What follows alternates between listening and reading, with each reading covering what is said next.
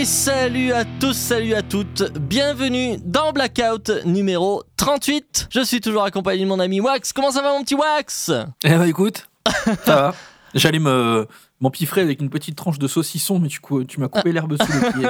C'est con, hein Euh, Bon, ben, nous, la voici, la voix ça, hein. nous, nous y voilà. La, la spéciale euh, Metallica, on va parler euh, pendant toute l'émission de, euh, du nouvel album de Metallica, 72 Seasons, qui est sorti donc le 14 avril dernier chez Blackened Recordings, qui est, le, qui est en fait le, le label euh, de Metallica. Puisque ces gens-là n'ont plus besoin de personne.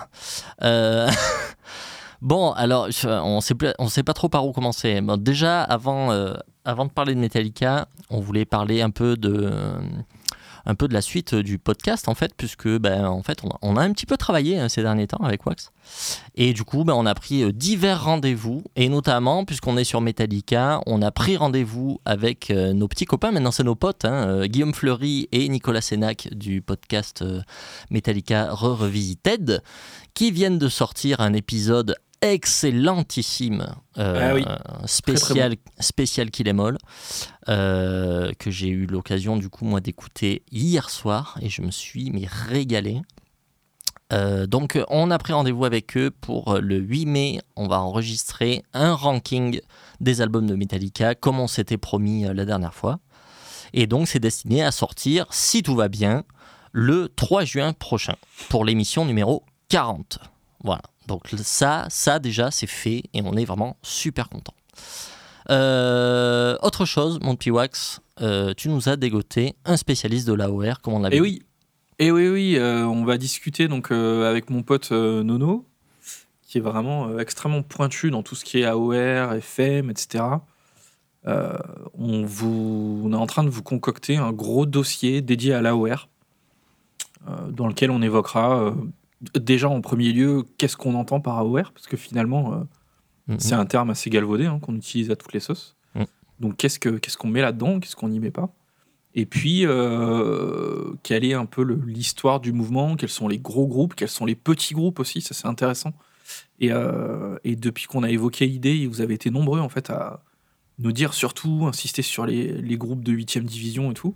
Mhm. Donc vous inquiétez pas, hein, on va aller donner du plaisir aux mouches, comme on dit. Ouais, on va aller Ah, creuser. On va les creuser. Il n'y a pas de, il y a pas de souci. Et donc, euh, rendez-vous est pris pour une publication dans l'émission 39 qui sortira le 20 mai. Voilà, donc euh, dans, dans 15 jours, hein, le- la prochaine, euh, la prochaine c'est celle-là, c'est la bonne. Tout à fait. Euh, voilà, et puis euh, pour finir, euh, on s'est mis un peu au clair sur les cartes blanches qu'on allait faire euh, pour la fin de saison. Donc en fait, la dernière émission de la saison, ce sera le 1er juillet. Euh, et en fait, on, fera une carte blanche où, on parlera de Peace of Mind, en fait, puisque c'est les 40 ans de Peace of Mind cette année, euh, qui est sorti donc au mois de mai 83. Euh, donc voilà, donc on va faire une, pas une spéciale, puisque ce sera, on, agrémentera ça de nouveautés comme d'habitude, mais, euh, mais en tout cas, voilà, on va parler un peu de, de Peace of Mind. On va peut-être même se l'écouter en direct, on, va voir, mais a priori, il y a un truc comme ça qui est prévu. Voilà, donc ça aussi, ça va être plutôt cool. Donc ceux qui aiment Maiden, euh, voilà, vous, vous reviendrez euh, le, pour l'émission 41, du coup, si je ne dis pas de conneries. Euh, Est-ce que on part sur euh, du Metallica là? On, on y Go. va ou... Allez. Go, go, go. Yeah, yeah, yeah. Oh Yeah. Lost my way this Yeah. bloody day. voilà, donc je viens de citer un des morceaux les plus nuls de l'album Load. Eh ben là, euh, c'est bien. Pour faire un petit résumé de ce qu'on va dire, bah, on est un peu euh, de, dans cet ordre-là, hein, euh, là, ce coup-là. euh, voilà. Euh, bon. Euh, on, on- on- on va y aller, on va y aller gentiment puisque on, on s'est dit quand même qu'on allait démarrer cette émission spéciale euh, par euh, dire un peu tout ce qui nous avait plu ou en tout cas tout ce qu'on a trouvé de positif dans ce disque. Euh, T'as un noise gate pour couper mon mangeage de saucisson ou pas? Non, j'ai pas, j'ai pas, j'ai pas un saucisson gate quoi. Ah, Merde, de, de la SMR saucisson. là, Je suis désolé. Je m'éloigne du micro. là. Euh, c'est con parce que tu vas parler. Euh, alors moi, premier point que j'ai à te soumettre, euh, si tu le veux bien, mon petit Wax, la prod, que personnellement j'ai trouvé globalement satisfaisante. tu me fais des têtes déjà où tu vas, tu vas, tu, voilà, je pense que c'est un de tes points négatifs. Non, pas du tout. bon, juste voilà, globalement satisfaisante. Euh, évidemment, la batterie est en plastique, comme dans Hardware mais, mais, euh, mais j'ai envie de dire, c'est pas grave. Enfin, c'est pas grave. Euh, c'est pas. Enfin, il n'y a pas de parti pris majeur, complètement dégueulasse, ou. Enfin, je sais pas. Tu vois, c'est pas Saint-Anger avec un son horrible, c'est pas Death Magnetic avec un mastering qui est tout pété. Là, on est sur quelque chose de normal, quoi. Ou allons plus loin, hein, c'est pas Justice non plus. Hein, on entend tout. Exactement. Voilà. C'est un, un, album avec une grosse prod euh, moderne, standard, quoi. Ouais. Y y a, voilà, il n'y a rien à dire de particulier, c'est-à-dire que c'est. Moi, j'ai des trucs à dire, mais pas dans cette partie, quand même. Pendant la partie prod. Pas dans la partie gentillesse. Oui, pas dans. Ah, d'accord, tu as pas, tu as pas de gentillesse à dire? Si, si, j'ai plein de gentillesse à dire, mais par contre, dans la prod, ah. le, la, la prod en elle-même, euh, je l'ai trouvée plutôt bien. Ouais. Mais il y a quand même un truc qui m'a vraiment saoulé, c'est le son de basse. Et ça, on en reparlera dans le, du coup dans la partie. Euh, dans la partie pas content. Euh, pas content. Ok. Euh, très bien. donc voilà, donc ça, voilà, c'est, il y a rien de plus à dire. Hein, c'est globalement normal. Il n'y a pas de, c'est pas spécialement fou et c'est pas spécialement horrible. toujours dans la prod, j'ai trouvé que le son quand même des guitares rythmiques était très bon. C'est Très clair. Franchement, ouais. moi je trouve que c'est, euh, pour le coup, je trouve que c'est un des meilleurs sons de guitare de Hetfield qu'on ait eu depuis peut-être le Black Album ou un truc comme ça, quoi. Donc euh, ça c'est vraiment très cool. Je trouve que les guitares rythmiques sonnent vraiment très bien. Et euh, voilà. Et du coup ça soulève un autre point plutôt positif. J'ai trouvé que Hetfield en règle générale faisait très bien le job, que ce soit à la guitare ou à la voix faisait super bien le job. alors à la voix, j'ai entendu qu'il était légèrement autotuné quand même mais ça va, c'est pas dérangeant, euh, c'est pas pire quoi. Euh, et, j'ai trouvé que sur pas mal de moments, il avait plutôt des bonnes lignes, euh, comme il sait le faire quoi. voilà, c'est pas exceptionnel, mais mais voilà, je trouve qu'il fait son boulot et que ça marche quoi. Moi j'ai hum, j'ai bien apprécié le chant. ça, ça tire une corde un peu de, de, nostalgie chez moi parce que ça me rappelle pas mal le chant qu'on entend sur, sur Load et Reload, justement. Qui sont deux albums que moi j'aime beaucoup. Euh, d'ailleurs, je serais curieux d'avoir vos retours sur ces albums parce que tout le monde se. En fait, c'est intéressant parce que quand ces albums sont sortis, tout le monde se foutait de la gueule de ces albums. Mais là, on a quand même 5-6 euh, étrons en plus dans la carrière de Metallica mmh. Qui doivent quand même euh, avoir un certain effet, tu vois Ouais, ben on va dire certainement beaucoup de gens, tu vois, qui regardent en arrière en se disant putain, c'était peut-être pas si mal que ça en fait. Oui, oui, on va dire que les nouveaux étrons sentent un tout petit peu plus la merde, quoi. Ouais. en, tout, en, tout, cas, moi, euh, enfin voilà, hein, tu, tu, le sais, on a eu ces débats des milliards de fois. Moi, Load Reload, c'est des albums que j'aime beaucoup. Euh, et il y a eu beaucoup de, il y a, y a beaucoup, je trouve, de passages, notamment au chant, ou des espèces de mid-tempo qui me font penser à certains titres, parfois un peu faiblards d'ailleurs, de, de Load et Reload. Mm, mm. Euh, mais qui ont quand même ouais qui ont, qui ont, quand même eu un impact un peu nostalgique chez moi. Mm, c'est pas faux. C'est pas faux. Il y a, mais il fait le job hein, par contre euh, oui, oui, oui, oui, ça va, hein, franchement, euh, franchement, il n'y a, a, pas de souci à ce niveau-là. Et, et je, alors, je sais pas ce que tu en as pensé, mais j'ai trouvé qu'il n'y avait pas énormément de, de gimmicks, justement tu vois, les, euh, les, on se foutait de sa gueule tout à l'heure, les yeah, yeah, les trucs comme ça. Oui, oui, oui, il en fait pas des tonnes, ouais. Je trouvais que ça allait, quoi. Mm, mm. Moi, je trouvais que ça allait. Euh. Donc, euh, non, non, point positif, hein, le, le, James, là, il tient la baraque, quoi. Voilà. En termes de jeu et de chant, c'est-à-dire en termes d'exécution, il tient la baraque, il n'y a aucun souci. tu, tu sais si, si Kirk Hammett, il a enregistré ses guitares aussi rythmiques ou pas? Oh, non, je ne sais pas, mais je pense pas. Euh, ah ouais, tu dirais ça, Ouais, ça sent vraiment le Hetfield qui fait toutes les rythmiques euh, comme, euh, comme au bon vieux temps, quoi. Mais bon, après, je me trompe peut-être, hein, mais c'est vrai que m'a semblé vraiment entendre vraiment plusieurs fois la même guitare rythmique qui, Parce que ça, on en avait parlé, c'était assez intéressant, justement, je rebondis encore et je pense qu'on va beaucoup en reparler. Mais justement, donc en fait, jusqu'au Black Album, euh, Kirk Hammett n'enregistre pas de guitare euh, autre que des solos. Ouais. Par contre, sur Load et Reload, on a Ouais. deux guitares là par contre. On, enfin, on a 50 guitares, mais euh, on a Oui, mais, euh, euh, oui. d'un côté et Kirk Mhm. Hammett de l'autre côté. Mm, mm, mm. Et je, alors je sais pas si on en avait parlé, mais je trouve quand même que ça apporte, euh, ça apporte quelque chose, un léger côté un peu à la Guns N' Roses, tu vois, Ouais, ouais, bah, ces- c'est c'est plus rock. deux quoi. grattes un peu décalées. Ouais, plus rock, ouais. Ouais, voilà. Et là, effectivement, t'as raison, j'ai pas du tout entendu ça. Je pense après voilà à vérifier parce qu'on n'est pas des experts comme peuvent l'être justement euh, les, mecs de Metallica Revisited là. Euh, mais je pense que effectivement voilà donc jusqu'au euh, Black Album inclus. C'est Hetfield qui a enregistré toutes les rythmiques. Après, Load, Reload, peut-être même Garage Inc., peut-être même Saint Anger, les deux enregistrent des rythmiques. Et je pense que depuis leur retour, la Death Magnetic, c'est de nouveau Hetfield qui refait toutes les rythmiques, euh, euh, entre guillemets, comme au bon vieux temps. Je pense que, c'est ça.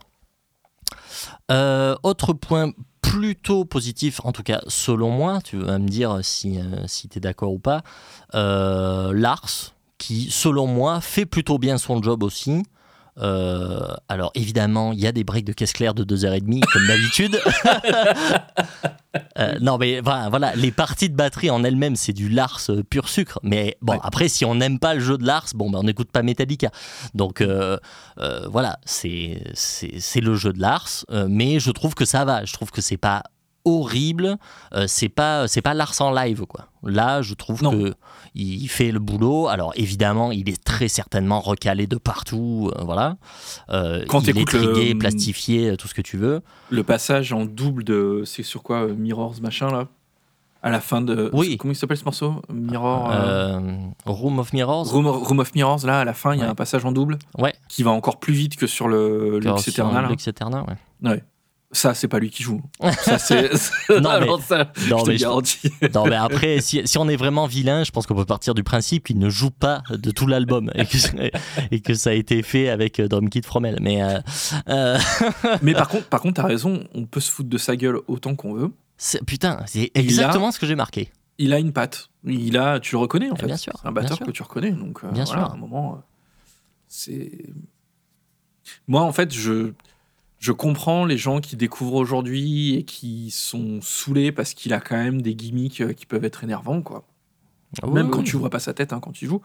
Mais genre, euh, tu vois, le, le- euh, effectivement, le, le- la caisse claire sur le 1, euh, tous ces, ces breaks de, de 8 mesures de caisse claire dégueulasses, euh, il a quand même un certain nombre de trucs qui sont, qui sont, qui sont chiants, quoi. Mm. Oui, oui. mais par sûr. contre, t'as raison, j'ai trouvé son jeu quand même assez varié, moi, sur cet album. Euh, j'ai trouvé ça, j'ai trouvé ça pas mal, avec le garde-fou, bien évidemment, que...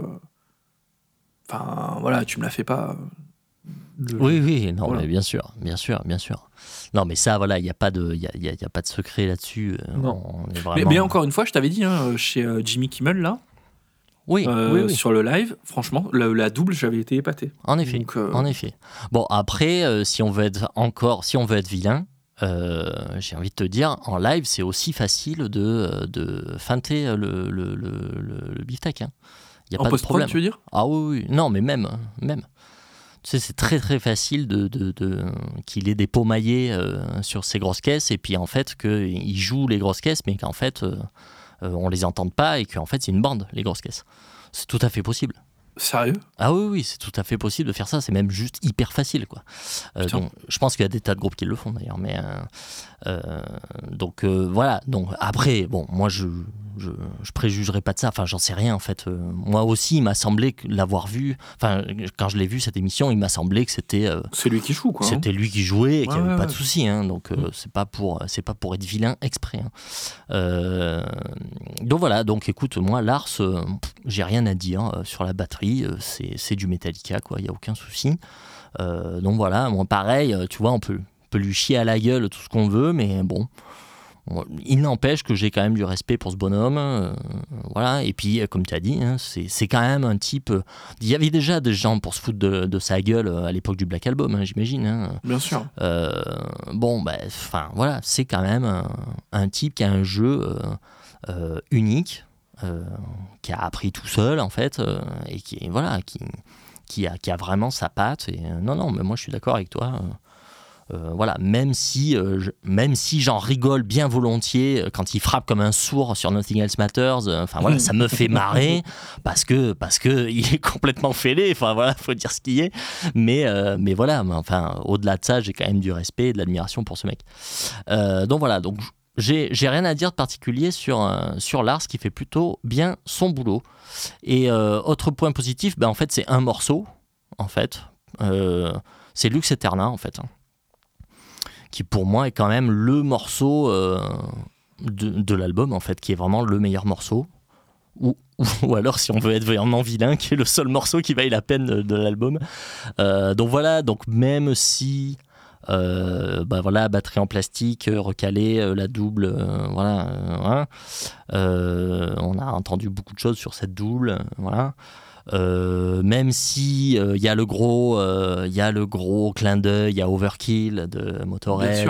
bon, j'ai pas trouvé ça dérangeant, j'ai pas trouvé ça grossier, j'ai pas trouvé ça vulgaire, j'ai trouvé ça sympa. je trouve que la ligne de chant est bien. le riff est plutôt cool et le voilà et le morceau dure 3.30 ou 3 minutes enfin et c'est parfait et franchement ça et franchement ça tue en fait euh, bah, c'est le, morceau putaclic en fait. Euh, premier single qui sort, tout le monde se dit euh, putain, ils vont nous faire un album de 35 minutes avec que des trucs comme ça, fun et ça va être génial. Mm, mm. et en fait, ouais, après, c'est la douche froide parce qu'en fait, celui-ci, effectivement, fait 3 minutes 20. Mm, Mais à côté de ça, putain, les morceaux, ils, font, ils sont longs, quoi. Ouais, c'est très long. C'est très, très long. Donc bah, du coup, ça nous amène euh, euh, tout naturellement euh, à la deuxième partie. Hein. non, non, moi j'ai plein de trucs à dire. Ah, tu as plein de trucs, t'as plein, de, ah, as plein de gentillesse à dire. Bon, ben, ouais, du coup, à toi, à toi l'honneur. À toi l'honneur. déjà, moi ce que j'ai ressenti, alors je, je vais pas dire que j'aime bien l'album, hein, j'en suis pas là. Mais par contre, par rapport aux, aux albums précédents, au moins euh, depuis euh, Death Magnetic. Mm. Je, perçois quand même une certaine euh, sincérité. J'ai l'impression en fait qu'ils se, qui ne se forcent pas à faire des trucs qu'ils aiment pas. J'ai cette impression-là, alors que en fait, l'espèce de retour qu'ils avaient fait là sur Death Magnetic, ouais, on va refaire Master of Puppets et tout, mm. qui était complètement foiré et, et pas cool. je, le, je le ressens plus là je le ressens plus et du mmh. coup euh, ça me ça me donne quand même un sentiment de, de, sympathie plutôt euh, ça me met dans des bonnes dispositions voilà quand euh, après avoir écouté une ou deux fois l'album je peux pas dire que j'aime bien mmh. enfin je l'ai écouté beaucoup plus que ça hein, mais mmh, je te dis là dans mon historique d'écoute je l'écoute une fois deux fois et je me dis bon ils sont pas trop forcés à faire des trucs parce qu'ils se sentaient obligés de le faire j'ai l'impression qu'il y a voilà, ce côté-là un peu. Euh, naturel, quoi. un peu naturel, ouais. Un peu hmm. plus naturel. J'ai l'impression qu'ils s'amusent beaucoup plus qu'avant. Hmm. Euh, et qu'ils ont levé certaines barrières. Euh, voilà, c'est peut-être l'âge aussi, un moment où tu comprends vraiment que tu n'as plus rien à prouver. voilà. Donc ça, ça c'est quand même. c'est quand même un truc, moi, qui m'a bien plu, quoi. Et hmm. qui fait qu'en fait, aujourd'hui, quand je réécoute l'album, alors je, j'ai fait l'exercice plein de fois, du coup, pour, euh, pour en parler aujourd'hui. Hmm. J'ai acheté l'album, bien évidemment. Euh, c'est très difficile de poser mon cul et d'écouter ça pendant 75 minutes. Oui, oui parce que l'album fait, une heure, fait 1h17, hein, pour ceux qui savent pas. Très, très long. C'est très long. Par contre, quand. Euh, c'est peut-être ça aussi l'expérience et le savoir-faire, tu vois, quand. si je fais autre chose, ben, l'album, il passe bien, quoi. Hmm. je, lève la tête de temps en temps en me disant, ouais, tiens, c'est pas mal. Hmm. Des fois, je tape une barre en me disant, euh, putain, il est vraiment mauvais, cœur et, euh, et, voilà, tu vois. Mais il y a un côté un peu, voilà, il y a un truc que, que j'aime bien quand même dans cet album, euh, qui me plaît pas mal. Il y a un autre point que j'ai bien aimé, c'est. mais ça, alors, à discuter, parce que je, je pense que t'es pas d'accord. Il y, y, a un léger côté un peu punk à roulette, j'ai trouvé sur certains trucs, presque mhm. adolescent tu vois, sur euh, l'éponyme, sur le refrain de l'éponyme ou sur. Euh, je t'en ai noté un autre. Ah oui, je, effectivement, j'avais pas. Euh, sur Too Far Gone aussi, il y a ça. Ouais. Et, ça, et, et alors, encore une fois, c'est la corde nostalgique, parce que moi, ça me rappelle. euh, Enfin, c'est c'est même coup double en ce qui me concerne, parce que ça me ramène à l'époque où je découvre Metallica, donc à l'époque de Reload, Hmm. et où en plus, c'est une époque où j'écoutais beaucoup de punk à roulette, justement, Ouais, et ouais. notamment les, les- les premiers albums de Spring. Hmm, hmm. Donc voilà, ça a un effet euh, assez sympathique sur moi, quoi. Ah oui, je non, mais je l'avais pas vu comme ça. En effet, maintenant que tu me le dis, oui, c'est vrai. Tu vois, sur le, le- les refrains, là. na, na, na, Ouais, ouais. Ouais, ouais. Ouais, il y, a un- il y a un petit côté comme ça qui me, qui me plaît pas mal, quoi. Hmm.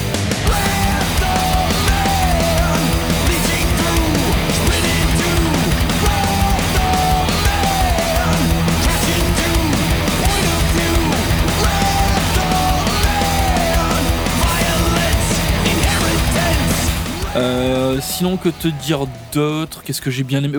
Cette petite vibe là dont on a parlé, un petit côté load reload qui me plaît bien. Hmm. Je t'ai noté par exemple le riff de- du dernier morceau là, euh, Inamorata, le début du morceau en fait. Enfin, le début après les 8 minutes d'intro. Euh, quand, quand le premier couplet attaque.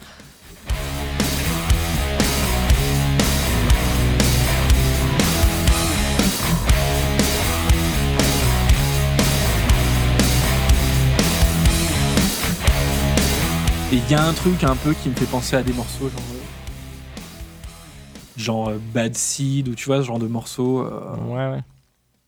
un peu, euh, un peu mid-tempo, quoi, de, de, de load et reload qui ouais, tire une certaine corde chez moi, quoi. Hmm. Et après, euh, et après, il y a quelques moments en fait dans le disque. Alors dans l'ensemble, je trouve ça assez mauvais. Enfin, pas mauvais, mais je trouve ça pauvre, quoi. On va en reparler. Hmm. Mais par contre, il y a quelques trucs qui m'ont bien plu. Par exemple, euh, il y a quelques moments en fait euh, où il lâche des harmonies, tu vois. Euh, genre, c'est encore sur sur sur Too Far Gone là. Mhm. À un moment là, on dirait après le, après le premier refrain, je crois. Ça balance de l'harmonie. euh, T'as l'impression d'être en Angleterre dans les années 80. Quoi.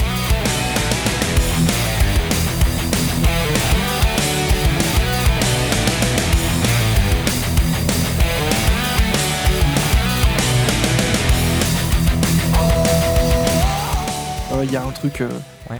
Il y a un truc un peu comme ça, et je me dis, ok, ils laissent parler euh, leurs influences. Ça rejoint ce que tu disais sur le overkill de tout à l'heure, hein, bien évidemment. Il y a un petit côté comme ça sur cet album, un peu fanboy, ou... mais pas trop putassier. J'ai trouvé que voilà, il y avait quelques allusions à droite à gauche qui étaient, euh, qui étaient plutôt pas mal. On le retrouve aussi sur, euh, bah, sur le morceau Inamorata, là. Ouais. Où euh, moi j'entends, en fait, il y a, il y a le, le- le passage lent euh, assez mauvais au milieu du morceau, là. Ah, Et ouais. Ah, t'as bien aimé ce, ce passage-là? Ah ouais, c'est un des rares passages qui que j'ai trouvé plutôt sympa, ouais. Ah ouais, ok. Euh, et après, il y a une espèce de, de petit passage avec des guitares harmonisées qui viennent se, se Ouais. superposer les unes aux autres, tu vois. Il y en a Mm. 15, quoi. Hmm. Et ça m'a fait penser à des morceaux genre euh, To Live is to Die, tu vois, où c'est Ouais. euh, vraiment euh, un peu un exercice de style, quoi, où tout est. euh, c'est trop, quoi, tu vois, t'as as, 50 guitares qui se. Hmm. Et Hmm. j'ai trouvé même que le son des guitares ressemblait un peu à cette époque-là. Ouais, ouais. Donc, euh, donc voilà. Puis j'avais noté aussi sur Room of Mirrors, tu vois, la, la fin du morceau en double, Ah Oui. à la double, là, qui, est, qui est assez sympa, quoi. Ouais, ouais. Ben, en fait, euh, clairement, ouais, moi, ça fait partie des trucs euh, positifs aussi que j'ai marqué dans les. Le, dans les le Room titres, of en fait. Mirrors? Ouais, Room of Mirrors. euh, après le solo, il y a un- pour moi un des meilleurs passages du disque, ce thème de guitare là qui s'harmonise là et qui est vraiment bonheur. Euh, et après c'est repris en outro là et ça défend Ouais. avec la double là. ça- ça- Ouais. Franchement, j'ai trouvé Cette que fin ça tuait. morceau est très bien. Ouais, ouais, ouais, j'ai trouvé que ça tuait.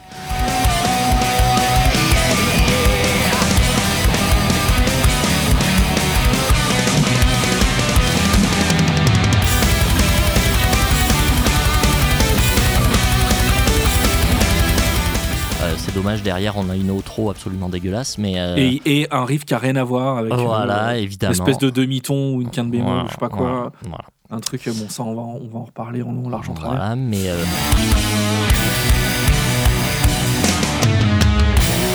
Euh, mais en tout cas, voilà, ce passage-là, j'ai adoré. Et justement, Inamorata, le titre en lui-même, euh, j'ai trouvé que le refrain n'était pas déplaisant.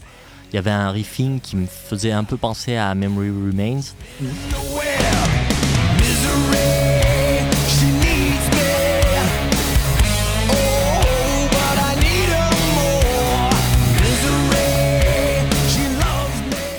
Moi, je l'ai bien aimé ce titre. Et hein. le passage calme au milieu, là, tu vois, le passage calme du milieu, eh ben Ouais. moi, ça m'a fait penser à Black Sabbath. Tu vois, un peu. euh, euh, merde, ce titre-là qu'ils avaient repris Pantera, là. euh, Planète Caravane. Planète Caravane.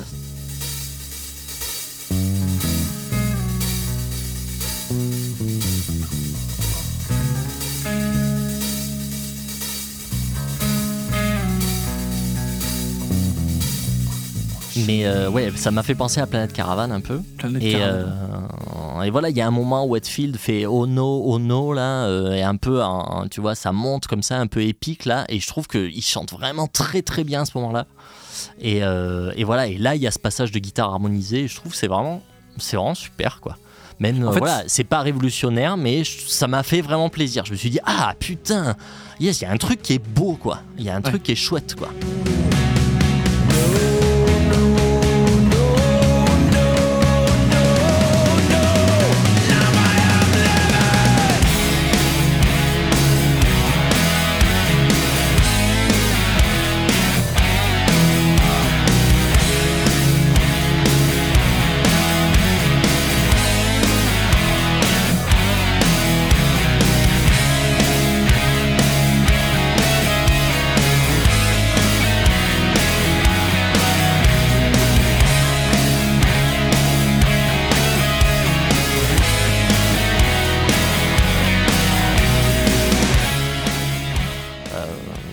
Finalement, moi, je trouve que le ce dernier morceau là, grâce à, à ce passage calme du milieu qui change un peu, Mhm. qui nous emporte après avec le passage épique, tout ça, ben finalement, je trouve que le morceau paraît moins long que ce qu'il n'est réellement, Mhm. ce qui finalement est plutôt bon signe. Donc, tu vois, je Moi, je trouve que c'est un des plus réussis, hein, ce, Ouais. ce morceau. Ouais, ouais. Donc, euh, finalement, même s'il y a beaucoup de choses dispensables dans ce titre, finalement, je trouve que c'est quand même un des meilleurs, euh, un Ouais. des meilleurs du disque. quoi. Je, je- pour, euh, pour conclure sur euh, les trucs que j'ai trouvé corrects, Ouais. euh, donc la prod, on en a parlé, hein, je l'avais noté, pour moi, elle est, elle est bien. Et je voudrais dire un mot de Kirk Hammett quand même. Rapidement, hein, dans On cette va- partie. De toute façon, on va y revenir. hein, mais- On va y revenir à The Reaper. Euh, non, mais par contre, j'ai trouvé que dans, le- dans tout, le, le- le- tout ce qui délivre de brouillon, contrairement aux albums précédents, il y avait quand même parfois quelques petits éclairs de. Quelques, quelques, où il avait des choses à dire en fait, de temps en temps. Je l'ai entendu quelques fois sur le disque, notamment sur l'éponyme, où en fait, à la fin du solo, quand même, il, il arrête de faire du shred tout pété et il, Ouais, il Il balance a- un thème. ouais, il a un thème, une phrase, un truc qui fait que, tu vois. Et ça y est, deux, trois fois dans le disque.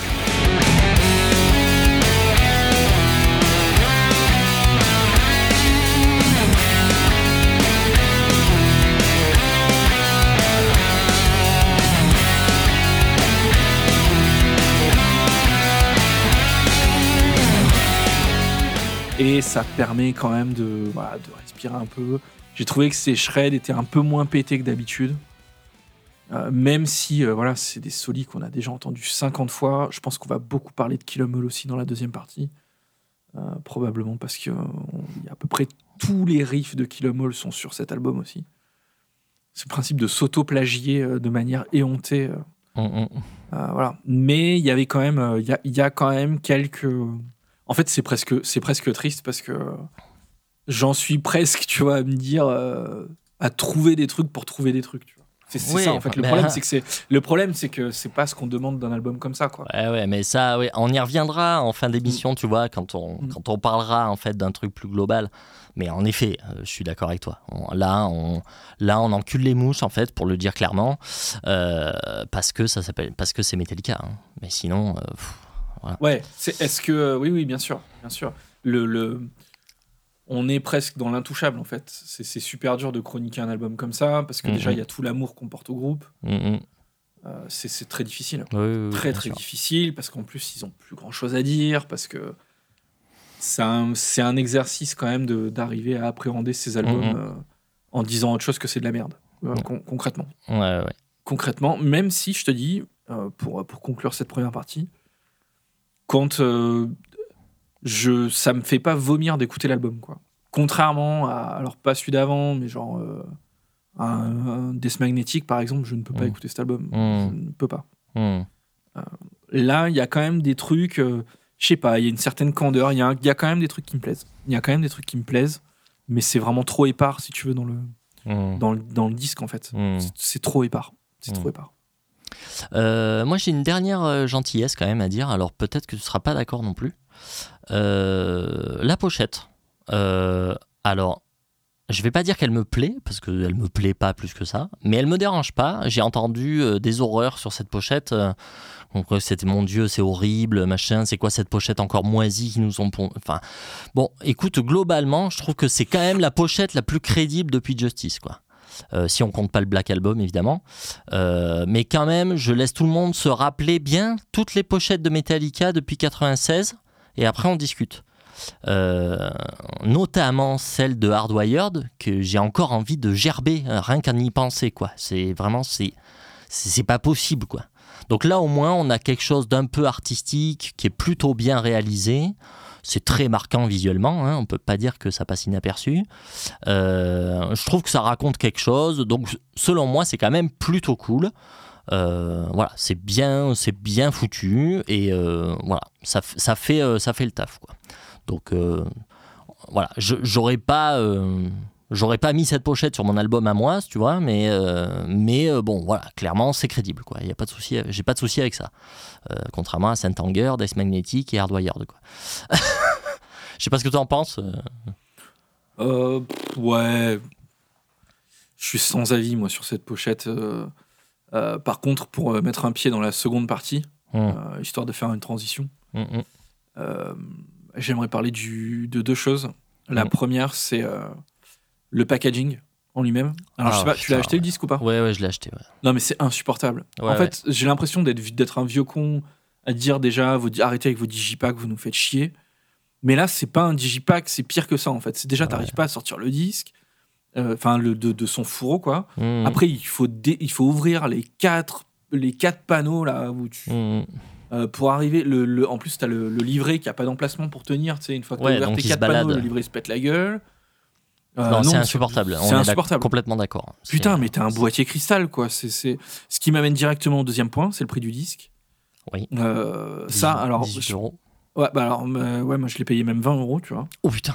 Alors, je, je parle même pas de, du vinyle, hein, qui est Ah oui, minimum ouais. 40 euros. Euh, mais c'est honteux. En fait, quand tu réfléchis, s'il y a des gens qui doivent être capables de proposer un disque à prix correct, et en plus, c'est depuis toujours dans l'ADN de Metallica. Je veux dire, euh, Mm. Euh, Metallica, ils te sortent le, avant Justice, ils te sortent le euh, Garage Days. Euh, c'est le, le nom du putain de disque. Quoi. Ils te Mhm. disent ne payez pas plus de 5 dollars ou je sais pas quoi. Ouais, ouais. Après, ils te sortent Justice. En fait, quand Justice est sorti en vinyle, c'était le prix était, était le prix de un vinyle alors que c'était un double, tu vois. Mm, Et ils avaient fait, c'était la guerre avec leur management, c'était la guerre avec tout le monde. Mais le groupe a imposé ça. Il leur avait dit allez vous faire enculer, c'est comme ça Ouais. et c'est pas autrement quoi. mm, mm. Et là, en fait, ils nous sortent un vinyle à 40 balles, quoi. Et ça, euh, enfin, je suis désolé, c'est pas normal, quoi. S'il y a vraiment un groupe qui devrait arriver à faire ça, Mm, à te sortir un truc, je te dis pas de le sortir à 20 balles, mais putain, entre 25 et 30 euros, il y a moyen, faut pas, faut pas non plus abuser. Surtout que c'est eux qui pressent directement. mais bien sûr, Ouais. c'est pressé chez eux, enfin, stop, quoi, stop. Mm, mm. Donc ça, euh, ça c'est gros carton rouge, quoi. Et, euh, et pareil, le CD, quoi. Pareil, je suis désolé, mais euh, aujourd'hui, payer euh, 19 euros une nouveauté, euh, c'est non, quoi. Franchement, euh, Mm, moi, ça, me- ça me gave. J'achète déjà plus de vinyle mm. neuf. Je me dis, euh, est-ce que dans un an ou dans deux ans, je pourrais plus acheter de CD neuf non plus? C'est même pas une question de pouvoir d'achat, tu vois. C'est une question de. C'est pas normal, en fait, de payer 20 euros ce qu'on payait, euh, ce qu'on payait 14 euros il y a 5 ans, quoi. Il n'y a pas de raison, quoi. Il n'y a pas de raison. Mm. Donc, euh, ok, tu mets 5% d'inflation, mais du coup, ça fait 14,30 euros, tu vois. Ça fait pas, ça fait pas 20 euros, quoi. Ouais, ouais, ouais. Ouais, je comprends. Donc, euh, voilà. Enfin, voilà, je voulais juste dire ça parce que ça m'a, Mm, mm. ça m'a vraiment saoulé. Euh, tout à fait. Alors moi sur les prix, je, j'ai moins, je suis moins, je suis moins véhément. Je m'en fous un peu en fait. Euh, Enfin, oui, j'admets que c'est cher, surtout le vinyle en fait. Le, le vinyle, c'est insupportable. Les prix qui sont pratiqués, mais pas que Metallica, tout le monde, Tout le monde, ouais. qu'ils aillent tous se faire mettre. Mm. Euh, voilà, moi c'est ma politique. Euh, c'est euh, qu'ils aillent tous se faire mettre. Après, voilà, après, bon, oui, c'est vrai que le CD est cher aussi. Bon, j'ai envie de te dire, bon, tu vois, si je suis pas content, je l'achète pas, en fait. Tu vois ce que je veux dire? Et c'est comme les places de concert, en fait. C'est insupportablement cher. euh, ça, ça va avec la polémique, tu vois, du Stade de France et tout. Euh, bon, bah, j'y vais pas, en fait, tu vois. Je... Mais je reconnais que, en fait, tour à tour, ça m'énerve et tour à tour, je m'en fous, en fait. Donc, euh, mais je comprends ce que tu dis. hein, mais en, en général, euh, en général, j'essaye plutôt de m'en foutre et de, de, tu vois, de pas me mettre en colère à cause de ça. En fait, Euh, ma, ma- ma remarque, elle est surtout sur le fait que qu'est-ce qui justifie que cet album de Metallica, il est 2 euros plus cher en CD que tout le reste? Oui, oui, non, mais rien. Ça, Je suis sûr. désolé, il n'y a, y a aucune raison. Ouais, parce qu'il y a Il y a Metallica aucune écrit raison. dessus et voilà. Bon, c'est comme après, tu- on part sur des trucs. euh, Enfin, tu vois, c'est comme une, une paire de godasses où il y a marqué Nike pour que tu les payes euh, à 50% plus cher. Bon, bah, c'est un peu pareil au final. hein, Ouais, mais tu vois, si j'étais un putain de connard à mettre du Dior, euh, j'écouterais pas Metallica en fait. euh. Tu vois, j'écou- j'écoute aussi, j'ai ce style de vie Mm, et j'ai ça dans les tripes aussi parce que c'est des gens qui ont rejeté ça à un moment. mm, mm, Je dis pas de tout rejeter, euh, mm, euh, le, le capitalisme et tout ça. Je comprends que ces gens, ils doivent manger, etc. Mais euh, je préfère en fait payer 20 balles une sortie d'un indé parce Ouais, que ça ouais, va les aider, tu vois, que filer 20 balles à Metallica alors qu'ils pourraient le vendre 16 euros comme tout le monde, tu vois. Oui, oui, Ça-. C'est ça, c'est ça qui me, c'est ça qui m'emmerde en fait. Oui, oui. Surtout avec un packaging de merde comme ça. Ouais, ça, ça m'énerve Euh, beaucoup plus déjà.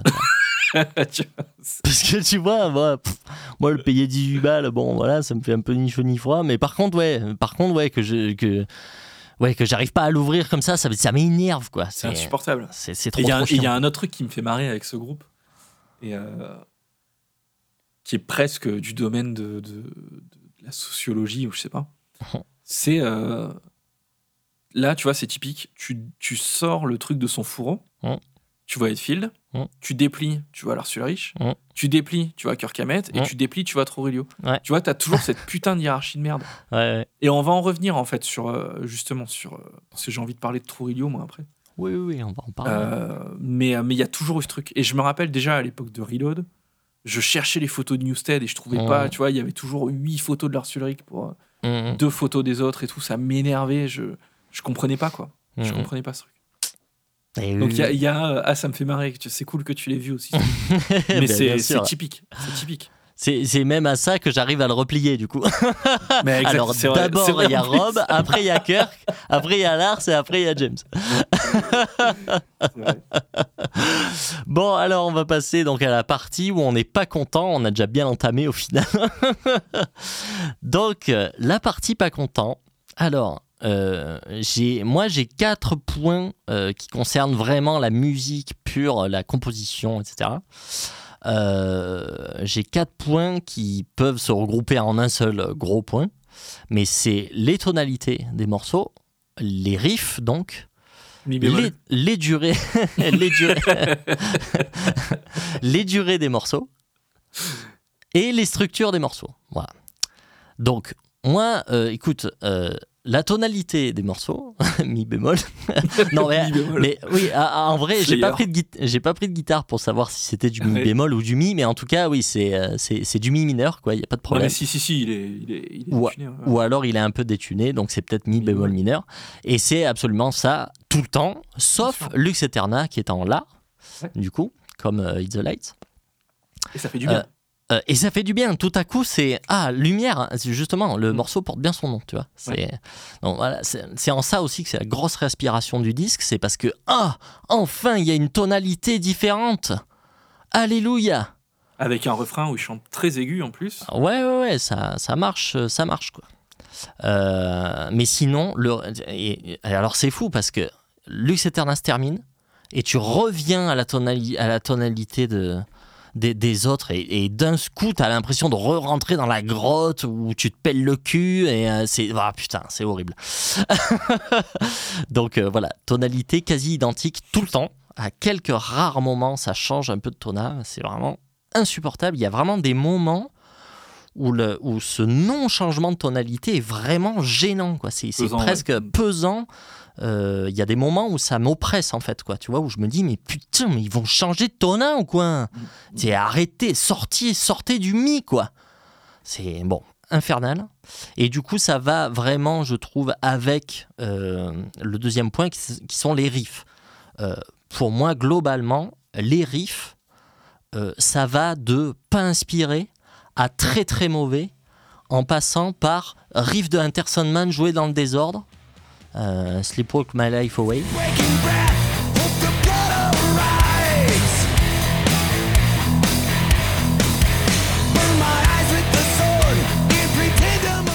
Voire dans l'ordre.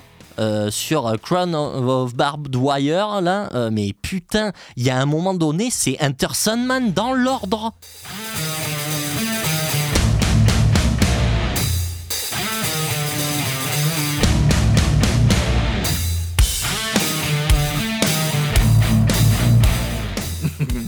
Les gars, il n'y en a pas un qui a dit Les gars, c'est le riff d'Anterson Man Putain, mais merde quoi, putain, mais. Voilà, ça, m'a- ça me fout les nerfs. Euh, donc les riffs sont moisis. euh, à 99,9%, les riffs sont moisis. Moi, j'ai entendu surtout du plagiat et beaucoup, beaucoup de plagiat de Kilomol. Vraiment, euh, ah ouais, je te dis, j'ai entendu tous les riffs de Kilomol à l'endroit, à l'envers. c'est marrant. ouais, notamment des trucs de. Euh, je sais pas si c'est Seek and Destroy ou, euh, ou Phantom Lord, je sais plus, mais il y a un riff, c'est le même. Mais genre vraiment, Ah ouais. vraiment c'est le même, c'est abusé quoi. C'est abusé. Et euh, donc bon, alors après ça me plaît bien et, je rejoins le point que tu disais par contre euh, euh, en, en tout début d'émission sur le son de guitare d'Edfield. Hmm. J'entends un peu une continuité avec le son de Kilomol justement. Alors Hmm. même si le son de Kilomol est tout petit, hein, c'est un, tout petit son de, de, de, de l'époque. Hmm. Mais dans la clarté, tu vois, dans la manière de jouer, de pas se cacher derrière 200 000 effets et tout, Mmh. ça m'a un peu rappelé ça à certains moments. J'ai entendu aussi le, j'ai entendu Sad But True. hein. Il y, a, il y a un riff aussi. je Oui, bah c'est euh, c'est You Must Burn, ouais. C'est Ouais, ouais, ouais, voilà. c'est sad but true. ouais,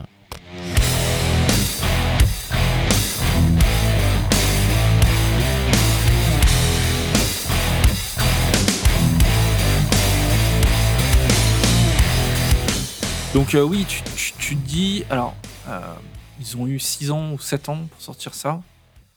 Euh, comment, à un moment, c'est, il n'y a pas plus, il a pas de choses plus inspirées en fait. C'est, c'est clair que c'est une vraie question. Ouais, ouais. C'est une vraie question que j'aimerais bien leur poser. En fait, je, je comprends pas comment c'est possible. Enfin, d'avoir des riffs aussi pétés que ça. Enfin, moi, j'ai pas entendu de Kill Em All, mais je- j'entends ce que tu dis.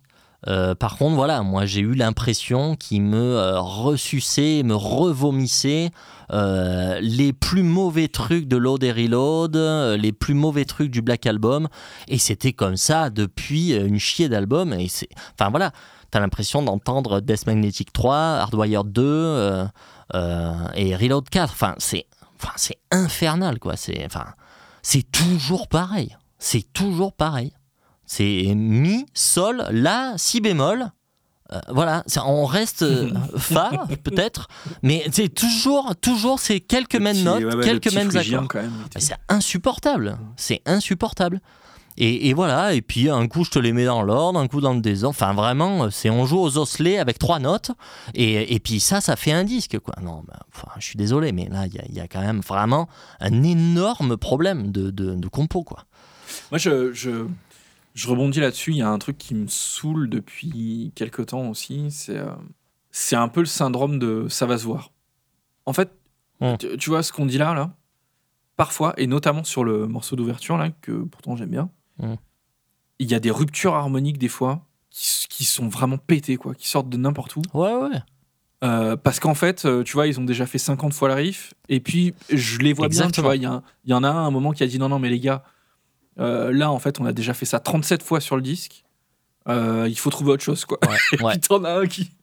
Je vois bien l'arsulerie. Vas-y, vas-y, fais ça, fait quoi. Et en fait, euh, c'est une putain de transition harmonique dégueulasse. Un truc complètement pété, quoi. Moi, je pense qu'il a mis ça en place avec Kirk Hammett à un moment donné. Quand James était en pause, il a dit Vas-y, fais un accord de merde. Et puis il a, il a sorti un truc horrible. Ouais, putain, c'est génial. Non, mais tu vois, tu vois ce que je veux dire. Il y a, Bien il y a sûr. ça quand même 3-4 fois sur l'album. C'est Bien vraiment sûr. le truc de non, non, mais les gars, attendez, ça ça va ça va se voir, ça va se voir. Vas-y, on fait un truc, on fait un truc genre croche-patte. Et c'est pété, ça n'a euh, ni queue ni tête. Et en plus, moi, ce que j'ai le plus remarqué, c'est surtout, c'est après, pour revenir sur ses pattes, C'est à pété quel- dans l'autre sens. à quel point ça sent le bricolage, mais de merde Mais, mais C'est là où vraiment. on trouve les, c'est là où on trouve les, euh, les breaks de caisse claire de ça. mesure. Exactement. C'est exactement exactement. là. Voilà. C'est dans ces moments-là que tu trouves les briques de caisse claire pas possible. Et euh, non, non, mais vraiment, c'est vraiment bricolé à la mort moelle zob euh, euh, à peu près sur a un autre- il y a un 90% autre du truc. disque. Il y a un autre truc qui est lié à ça aussi. C'est donc le premier syndrome, c'est vraiment ça va se voir. Et le deuxième syndrome, je pense, c'est euh, c'est pas assez méchant quoi.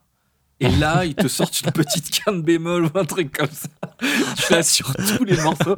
C'était c'était quoi Tu me disais tout à l'heure euh, euh, la, la fin d'un morceau. Bah, c'est euh, Truc of Mirror. Ah oui, euh, Room of Mirrors, ouais. Room of Mirrors. Ouais, Où à ouais. la fin, donc il y a putain de passages à la double, énorme, guitare harmonisée et tout, trop bien. Tu te dis, ah bah putain, génial, ils vont finir sur un truc cool. Et non. Ah, et non.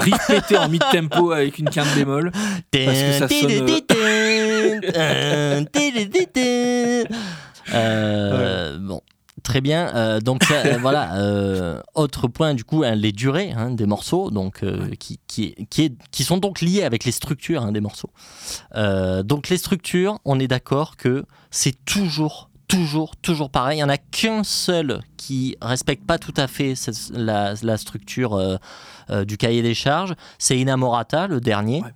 Puisque là, on a un très long passage au milieu, etc. Bon, du coup, ça change un peu. C'est en ça aussi que du coup, ça fait du bien. Mais sinon, tous les autres morceaux, c'est intro de 8 heures, Mm. couplet 1, refrain 1, couplet 2, refrain 2, pont de merde, solo de merde, bricolage de merde, refrain 3, outro de 8 heures. Voilà. On, on est d'accord ou pas? Bah ouais, malheureusement, ouais, c'est Tout le temps comme ça. Tous les morceaux, c'est comme ça. Et alors, voilà, donc les durées. Bon, déjà, tu enlèves les outros et les intros qui durent 8 heures chacune. Déjà, tu économises, je pense, 20 minutes sur le disque. carrément. Euh, moi, j'ai compté les euh, juste les intros. Il y a entre, à chaque fois entre 40 secondes et euh, une minute de d'inutilité au début des morceaux. Euh, voilà, donc euh, il se passe pas un seul morceau sans qu'on ait envie de couper quelque chose ou sans qu'on regarde la montre quand ils attaquent à jouer le même riff pour la huitième fois consécutive. Euh, voilà, enfin, il n'y a, il y a pas un morceau où, où ce sentiment-là n'existe pas. Il y a, il y a un truc qui est un peu chiant, je trouve, c'est. euh, Alors que c'est quelque chose pourtant qui est extrêmement commun dans le métal, c'est tu prends un riff, et ce riff, en fait, quand tu, l'as, tu, lui as fait, tu lui as fait faire une tourne complète, Mm. Tu sais, tu le fais un peu. Dave Mustaine, il est super fort pour ça, il le- tu le fais un peu évoluer. Tu, vois, Ouais, tu, ouais, ouais. tu, tu modifies un petit peu ton riff, que ce soit rythmiquement, harmoniquement. Mmh. Mais là, non, tu vois, il y a, y a- mais après, c'est un peu la signature de Metallica, mais il y a, y a vraiment ce côté euh, tout le temps de presque copier-coller, tu vois, le, le- le riff, quoi. Ouais. Tu te poses pas la question, c'est tu le joues 4 fois, 8 fois, Et- ou 16 fois, en l'occurrence, sur cet album. Tu sais à quoi ça m'a fait penser? Ça m'a fait penser, euh, tous les deux, on avait un groupe il y a très longtemps, quand on était très jeunes. on avait un groupe de heavy metal complètement pété, et on faisait des morceaux qui duraient 8 heures, Ouais, c'est vrai, ouais, c'est vrai. parce que en fait, on répétait trop de fois les riffs. Et, et on s'en rendait compte, en plus, ça nous faisait rire. On était hyper jeunes et on était, euh, voilà, on savait pas faire. Et bon, là, on parle de Metallica quand même, le, le plus grand groupe du monde. Euh, voilà, à quel moment il y a personne pour dire ouh, c'est, qu'est-ce que c'est que cette merde? Euh, ça, ça fait huit fois que vous faites la même chose, on s'emmerde. Euh, voilà. Donc euh, moi je suis halluciné quand même qu'il y ait, y y personne pour dire ça, y compris au sein même de la bande, hein, au sein des quatre quoi. Qu'il n'y ait personne pour se rendre compte que qu'il y a un problème quoi. Donc bon, ah, ça j'ai une théorie là-dessus, on y, on y reviendra à la fin, mais voilà. Et donc euh, donc voilà, donc les durées des morceaux sont tout le temps trop longues. Il y a que Lux Eterna en fait où on se dit bah, c'est bon, il y a ce qu'il faut où il faut et c'est nickel. Et ben, comme par hasard, ça dure, ça dure 3 minutes 20. Mais malheureusement, c'est pas qu'un souci de ça, hein. comme on disait, voilà, les tonalités, les riffs. Il y a un problème d'inspiration. C'est pauvre, Euh, en fait. ouais, voilà, c'est très très très très pauvre. C'est-à-dire que même si on arrive, même si on coupe des passages trop longs, etc., euh, ça suffit pas. Ça, ça reste quand même merdique. Je suis désolé, hein, mais euh, euh, les, les- Il y, a des, il y a des gens qui ont fait des. en fait, l'album il était sorti depuis deux jours. Il y avait déjà des. oui, des, gens qui ont des- édité, ouais. Des, gens qui ont édité, ouais, qui ont fait un album de 35 minutes. Ouais, mais, ouais, mais en fait, ça, ça aurait presque pu être intéressant sur, euh, sur le Black Album ou tu vois, sur des disques qui sont déjà longs, mais qui sont quand même qualitatifs déjà. La matière première est déjà folle, quoi. Euh, et où il y a peut-être, tu, tu peux trouver qu'il y a des longueurs par-ci par-là. Euh, mais là, non, la matière première est pétée et du coup, bah, du coup, il y a, quasiment rien à sauver, quoi. Je- C'est c'est triste, hein, parce que moi, en fait, au, au début que je l'écoutais, je me disais, oh, bah, il est pas si mal, je le préfère peut-être même à Hardwired. Et au final, euh, et au final, Grosse compétition. Ouais, grosse compète, grosse compète.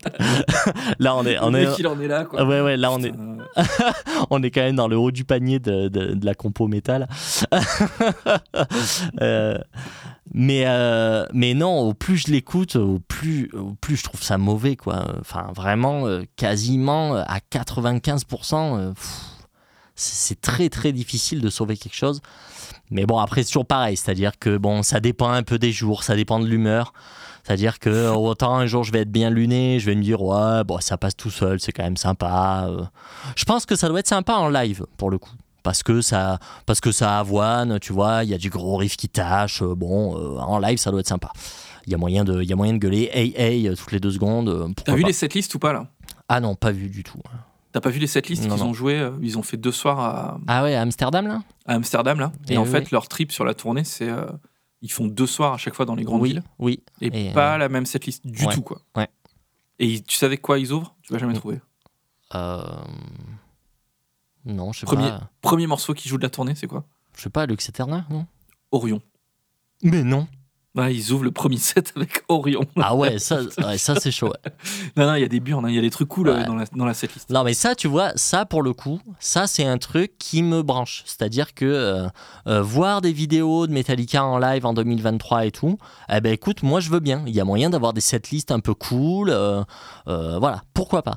Pourquoi pas? Mais franchement, euh, voilà, l'album, euh, c'est une nullité absolue, c'est juste un prétexte pour continuer à faire des concerts, je pense. Voilà, euh, mais l'album est pété, euh, ça, voilà, ça s'arrête là, quoi.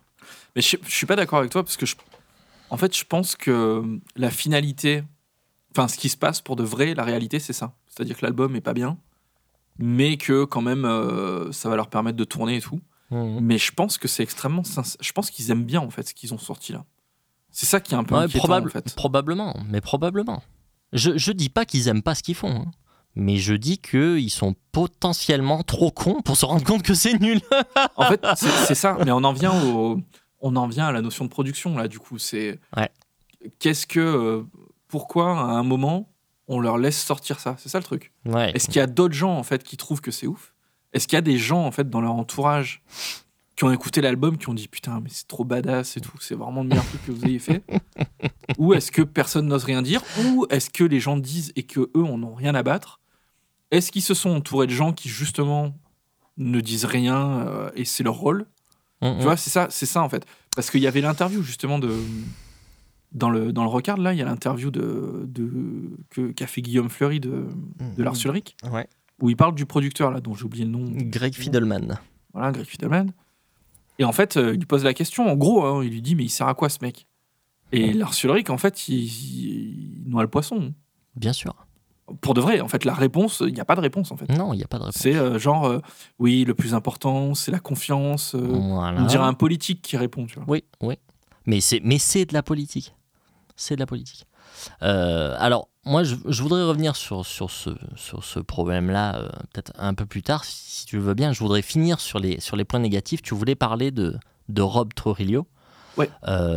Euh, en effet, on va en parler un petit peu, parce que quand même, selon moi, c'est quand même l'homme invisible, encore une fois. Grave. Euh, pas tout à fait inaudible, puisque c'est pas Justice, comme tu l'as rappelé. Euh, effectivement, il y a de la basse. C'est pas une question de Il volume. y a de la basse, euh, il n'y a pas de problème, on entend la basse, euh, il n'y a aucun souci de production euh, dans le terme de, en termes de son, quoi. Il n'y a, pas de- il y a pas de souci à ce niveau-là. Mais en effet, il n'y a aucune ligne de basse. C'est, Non. il y il ça suit les grattes et point barre. C'est horrible. C'est tu vois, tu parlais tout à l'heure. euh, en fait, je t'explique pourquoi parce que je, je- je reviens sur ce que j'ai dit sur le morceau euh, euh, Inamorata là. Ouais. Euh, en fait, le la partie du milieu est, est pas spécialement nulle. Mm. Mais par contre, ce qui m'a saoulé, c'est la ligne de basse que j'ai trouvé vraiment mais nulle. Oui, mais- oui, mais c'est oui, c'est vrai. horrible Ouais, ouais. horrible, horrible. Alors qu'en fait, euh, bah alors qu'en en fait, enfin, ju- ju- juste pour rappel, donc en fait, euh, pour ceux qui savent pas, hein, Trujillo, euh, c'est un mec qui arrive à la base de Suicidal Tendencies, euh, qui a joué avec Ozzy Osbourne et qui a joué surtout dans un dans un dans un projet euh, qui s'appelle Infectious Grooves avec des mecs de Suicidal Tendencies, etc. Euh, et on va vous mettre en post-prod un petit extrait là de Mm, un morceau comme ça, par exemple, de. Le premier qui me vient en tête, c'est Violent and Funky, avec une intro à la basse, juste pour vous montrer, en fait, ce que le type, il a dans les doigts, quoi. Mm.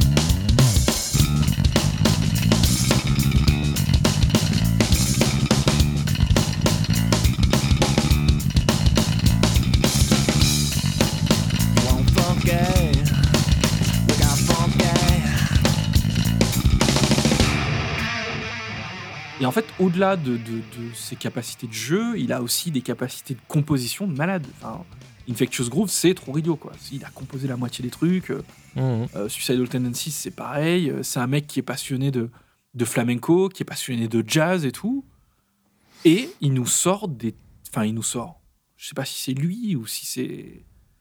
Mais c'est de la merde, quoi. Je suis désolé, euh, je suis désolé. Enfin, même, même les morceaux où. euh, euh, alors, ça, ça, par contre, juste petite parenthèse sur la production, euh, je l'ai évoqué rapidement tout à l'heure. Mm. C'est tellement compressé. En fait, je, je sais plus ce que c'est le morceau, euh, ou c'est le, le troisième morceau, je crois, avec. euh, ou le deuxième morceau avec l'intro à la basse, là. Quatrième morceau, je crois. Sleep Walk My Life Away. Ouais, Sleepwalk My Life Away. Putain, l'intro à la basse, là, mais comme c'est compressé, quoi, on dirait même pas une basse, en fait. Ouais, ouais. C'est vraiment, c'est trop, quoi. On n'entend pas ses attaques, on n'entend rien. Mm. Alors que c'est un type qui a vraiment euh, qui a vraiment du caractère dans, dans ce qu'il joue quoi c'est pas le mec le plus propre de l'histoire et tout mais il y a moyen de, de, de le laisser s'exprimer et de faire des trucs de maboule quoi Mm. Mais vraiment quoi Ouais. C'est, enfin, c'est, oui, oui. C'est, c'est assez désarmant en fait de Voilà. se dire, mais, mais, mais ce, ce, ce mec Comment est un ça, putain de bassiste et comment il arrive, en comment il est arrivé à se mettre entre parenthèses à ce point euh, artistiquement. Enfin, c'est, chaud quoi. C'est chaud. C'est sûr que les millions peuvent, peuvent faire beaucoup de choses, hein, mais on m'enlèvera pas de l'idée quand même que ce type-là doit être frustré. hein, parce que euh, je pense que quand il est rentré dans Metallica, il s'attendait peut-être pas à ça. Il s'attendait peut-être à. Tu vois, euh, il se disait peut-être qu'il allait quand même euh, à- jouer un petit rôle dans la compo, ou, tu vois, être un peu. euh, là il pouvoir- ou deux- pouvoir- deux, ou- deux, trois titres je crois tu vois, Ouais. pouvoir peut-être un peu, tu vois, pas remplacer Cliff Burton, mais tu vois, avoir ce truc de, ben, je, je vais être entre guillemets le nouveau Cliff Burton, je vais pouvoir faire des lignes de basse pas possibles. et en fait, pas du tout, pas du tout, pas du tout. C'est, il est enterré de chez enterré. Euh, Newstead avait beaucoup plus de personnalité euh, à côté, euh, parce que même si on l'entendait pas sur les albums, ben, au moins il était extrêmement présent en live, ah bah en avec live la voix. ouais. Euh, la voix la présence même dans le son hein, le, le- la basse dans le mix en live ouais, elle est présente quoi Mm. Donc, Donc, voilà. ouais, non, vraiment triste. Et pour revenir sur Newstead, du coup, donc pour ceux qui sont pas experts de Metallica, Newstead, il a remplacé Cliff Burton à sa mort en 86. Et il s'est barré en 2000, 2001, Ouais, 2001, je crois. ouais. 2001. Ce qui fait que Trujillo, qui l'a remplacé en 2001, du coup, euh, est dans le groupe depuis plus de 20 ans. Ouais. C'est le, le bassiste de Metallica avec le plus de longévité, Mm. loin devant Newstead. Loin devant Newstead qui est resté Mm. 13-14 ans. Ben, Euh, peut-être Newstead, quand même, peut-être justement est- parce que c'est celui qui fait le moins de vagues aussi. hein.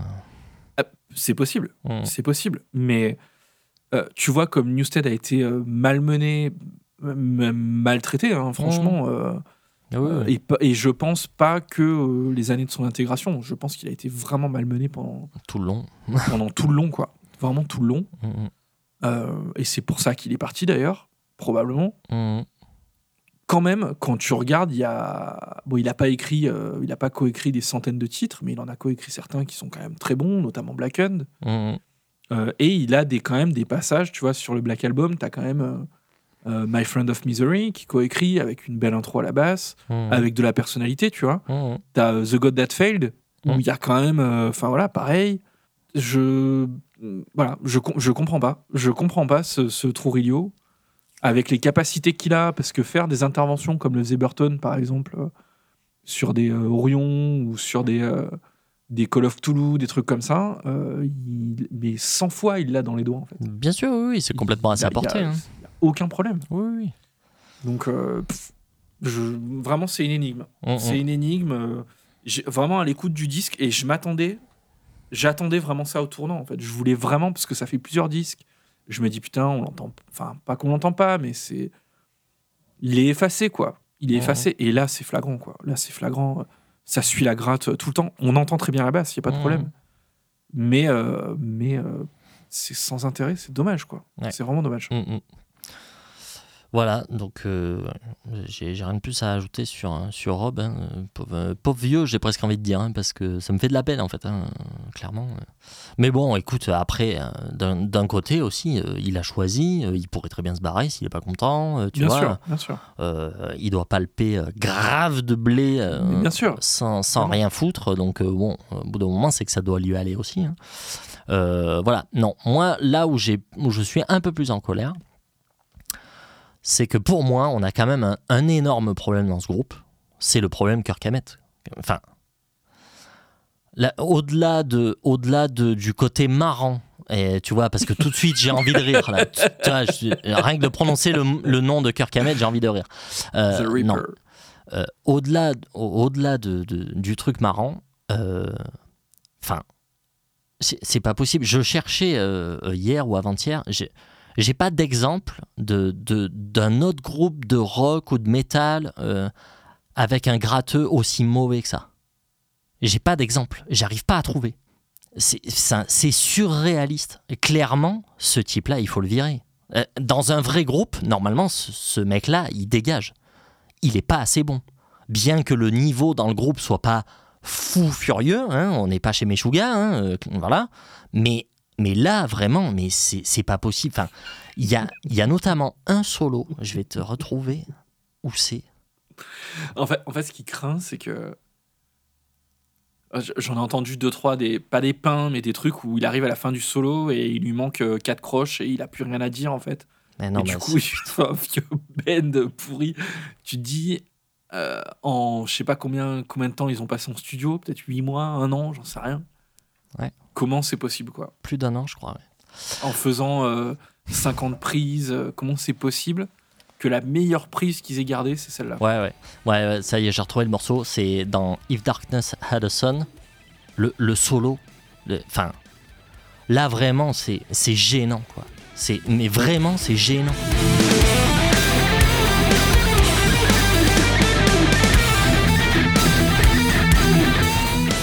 Je, je sais pas comment c'est possible de jouer comme une bite à ce point, quoi. Mais putain, mais. Mais je- et en plus, on trouve encore des gens pour dire Ah, c'est super, oh, Kirk Hammett, quand même, tout le monde lui chie à la gueule, euh, franchement, c'est un super gratteux.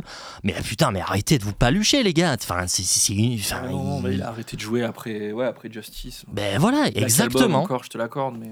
C'est, ça me fait chier hein, d'en dire du mal, tout simplement parce que ce mec-là a l'air d'être un type très sympa. Euh, donc j'ai rien contre la personne, hein, c'est pas le problème. hein.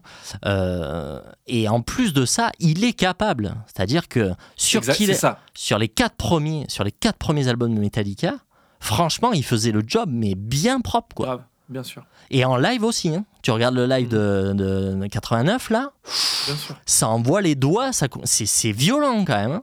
Donc, euh, et bon, d'après ce que j'ai, euh, ce qu'il disait hier, enfin dans le podcast Metallica Revisited là, il parlait justement un petit peu de Kirk Hammett qui avait pris des cours avec Satriani. Ouais. Et bon, euh, il disait voilà Déjà à l'époque. voilà. Il disait que c'était un petit peu difficile de savoir exactement de, de- entre quelle année et quelle année il aurait pris des cours avec Satriani, mais ce serait entre 83 et 89. Eh ben putain, mais comme par hasard, quoi. Mm. Tout s'explique, quoi. À partir du Black Album, il a commencé à faire des solos de merde. Black Album, ça allait encore. Et après, à partir de l'Aude, euh, voilà, c'était fini. C'était je lâche les chiens, je fais, je fais de la pinta, parce que c'est ça tout le long. hein. Je révise ma pinta, et, euh, et puis j'en ai rien à foutre. En fait, je raconte plus rien, et euh, voilà. Donc il y a quelques rares exceptions à partir de l'autre, mais il y a plus quasiment plus aucun solo à sauver depuis. Donc voilà, ce type-là a arrêté de jouer, a arrêté de faire de la guitare, a arrêté de raconter des trucs dans les solos depuis très longtemps. Mais là, on atteint des stades que, mais c'est gênant, c'est juste gênant. Et alors en live, je, voilà, je te raconte même pas Ouais. en live. C'est catastrophique, quoi. C'est catastrophique. Il y en a pas une dedans, quoi. Donc voilà, je sais pas comment c'est possible euh, de continuer à avoir un- ce type-là dans le groupe. Bah, enfin, si, je sais, parce que tout simplement, parce que c'est Metallica, parce que bah, tu vires Bien plus sûr. personne de Metallica maintenant. Enfin, c'est, enfin, je, vois très très mal Lars se dire bon, écoute, Kirk, t'es bien gentil, mais tu dégages, euh, t'es vraiment trop naze. euh, euh, voilà, c'est- ça se fera pas évidemment. Mais dans n'importe quel autre groupe normal, ce, ce type-là n'a rien à faire dans le groupe. hein. C'est, pas possible, quoi. Donc voilà, je sais pas si tu veux rajouter quelque chose à propos de Kirk Hammett, hein, mais Non, je pense qu'il y a un souci de, motivation, en fait. Je pense que ça le fait chier depuis... Ouais, depuis Black Album, ça le fait chier, quoi. Et du coup, il bosse pas. ah je oui, pense qu'il doit jamais clair. jouer de gratte. Ou euh, faire euh, trois trucs de blues euh, qui le font marrer, tu vois. Mais Mhm. c'est tout, quoi. Un peu un guitariste de camping, quoi, tu vois. Ouais, c'est ça. Moi, je pense que c'est un- une grosse feignasse en fait. Je pense qu'il est tout, il est tout gentil, tout sympa, tout marrant. Mais Et d'ailleurs, ils, en, ils en c'est- parlent euh, dans leur podcast, là, justement, euh, en euh, les cours de Satriani, là. Oui, oui, c'est vrai. Il y avait des fois où Satriani lui disait Mais non, mais t'as pas bossé, vas-y, barre-toi. Ouais, rentre chez toi, ouais, dégage. Mhm. Non, non, mais évidemment, mais ça, ça m'étonne pas du tout. Ça m'étonne pas du tout. Et En donc, fait, c'est pas. T'as raison, c'est pas. c'est pas le fait. euh, Le problème, c'est qu'il est capable. C'est ça le truc. Mm. Parce que tu regardes les solis qui sortent euh, sur Ride the Lightning, il y en a quand même. Tu prends le solo de Ride the Lightning, eh ouais. C'est quoi. monstrueux, quoi. Et, et il raconte quelque chose. Alors Bien que c'est pas son fort en plus. C'est ça le truc. C'est Mm. pas. C'est pas un guitar. C'est un, guitariste qui shred euh, plus que ce qui qui parle entre guillemets, tu vois. Mhm. Euh, mais t'as des solos genre Ride the Lightning ou Fade to Black où il raconte des choses quoi. Mhm. C'est des solis qui évoluent, etc. Comme il a pu le faire après sur un morceau, un morceau genre Unforgiven par exemple, où, où il a quelque chose à raconter quoi. Son solo il veut dire quelque chose. Mais après c'était terminé quoi. À l'époque Load Reload c'est que de la wah euh, en permanence euh, et après et après euh, après c'est du shred tout pété horrible. Ouais, ouais, ouais. C'est... Si au moins c'était juste du shred qui joue bien, ça ferait du kill all, donc là on serait très Mhm. content. Mhm. Mais là, euh, c'est du shred qui joue mal, quoi. C'est vraiment, mais c'est, c'est affreux. C'est pas en place, c'est faux. Il y a, il y a un morceau là, euh, euh, c'est sur Screaming Suicide. Euh, dans le solo, là, il y a une partie du solo, c'est exactement, déjà, il va falloir m'expliquer, c'est exactement le même solo que Speed King de Deep Purple. Je, vais vous le mettre en post-prod, hein. je vais vous faire le AB, là, je vais vous mettre Speed King.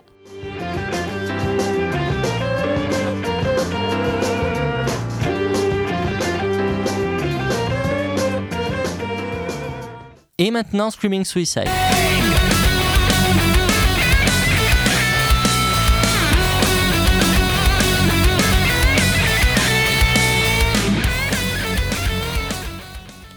Donc c'est exactement le même euh, exactement la même mélodie. Sauf que Kirk Hammett, évidemment, la joue comme un pied, évidemment.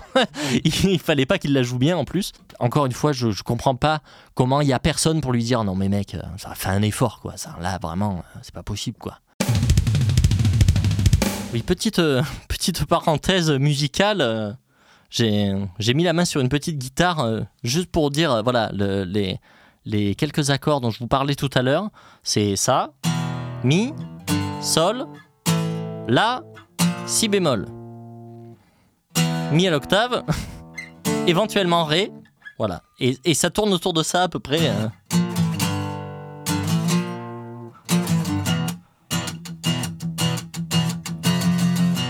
Un petit fa peut-être, sol. Voilà, je, viens de faire un morceau de Metallica. hein.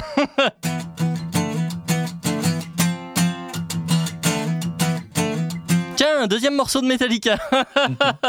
bon voilà, Euh, c'était juste la petite parenthèse. C'était pour illustrer un peu euh, la, pauvreté en fait des compos. euh. Alors, on va parler donc d'une autre personne qui est donc euh, ce, cher monsieur Greg Fidelman. Alors, on a un petit peu évoqué tout à l'heure le, le potentiel problème euh, production dans le sens euh, euh, gestion des artistes euh, et euh, du coup euh, un peu, euh, comment dire,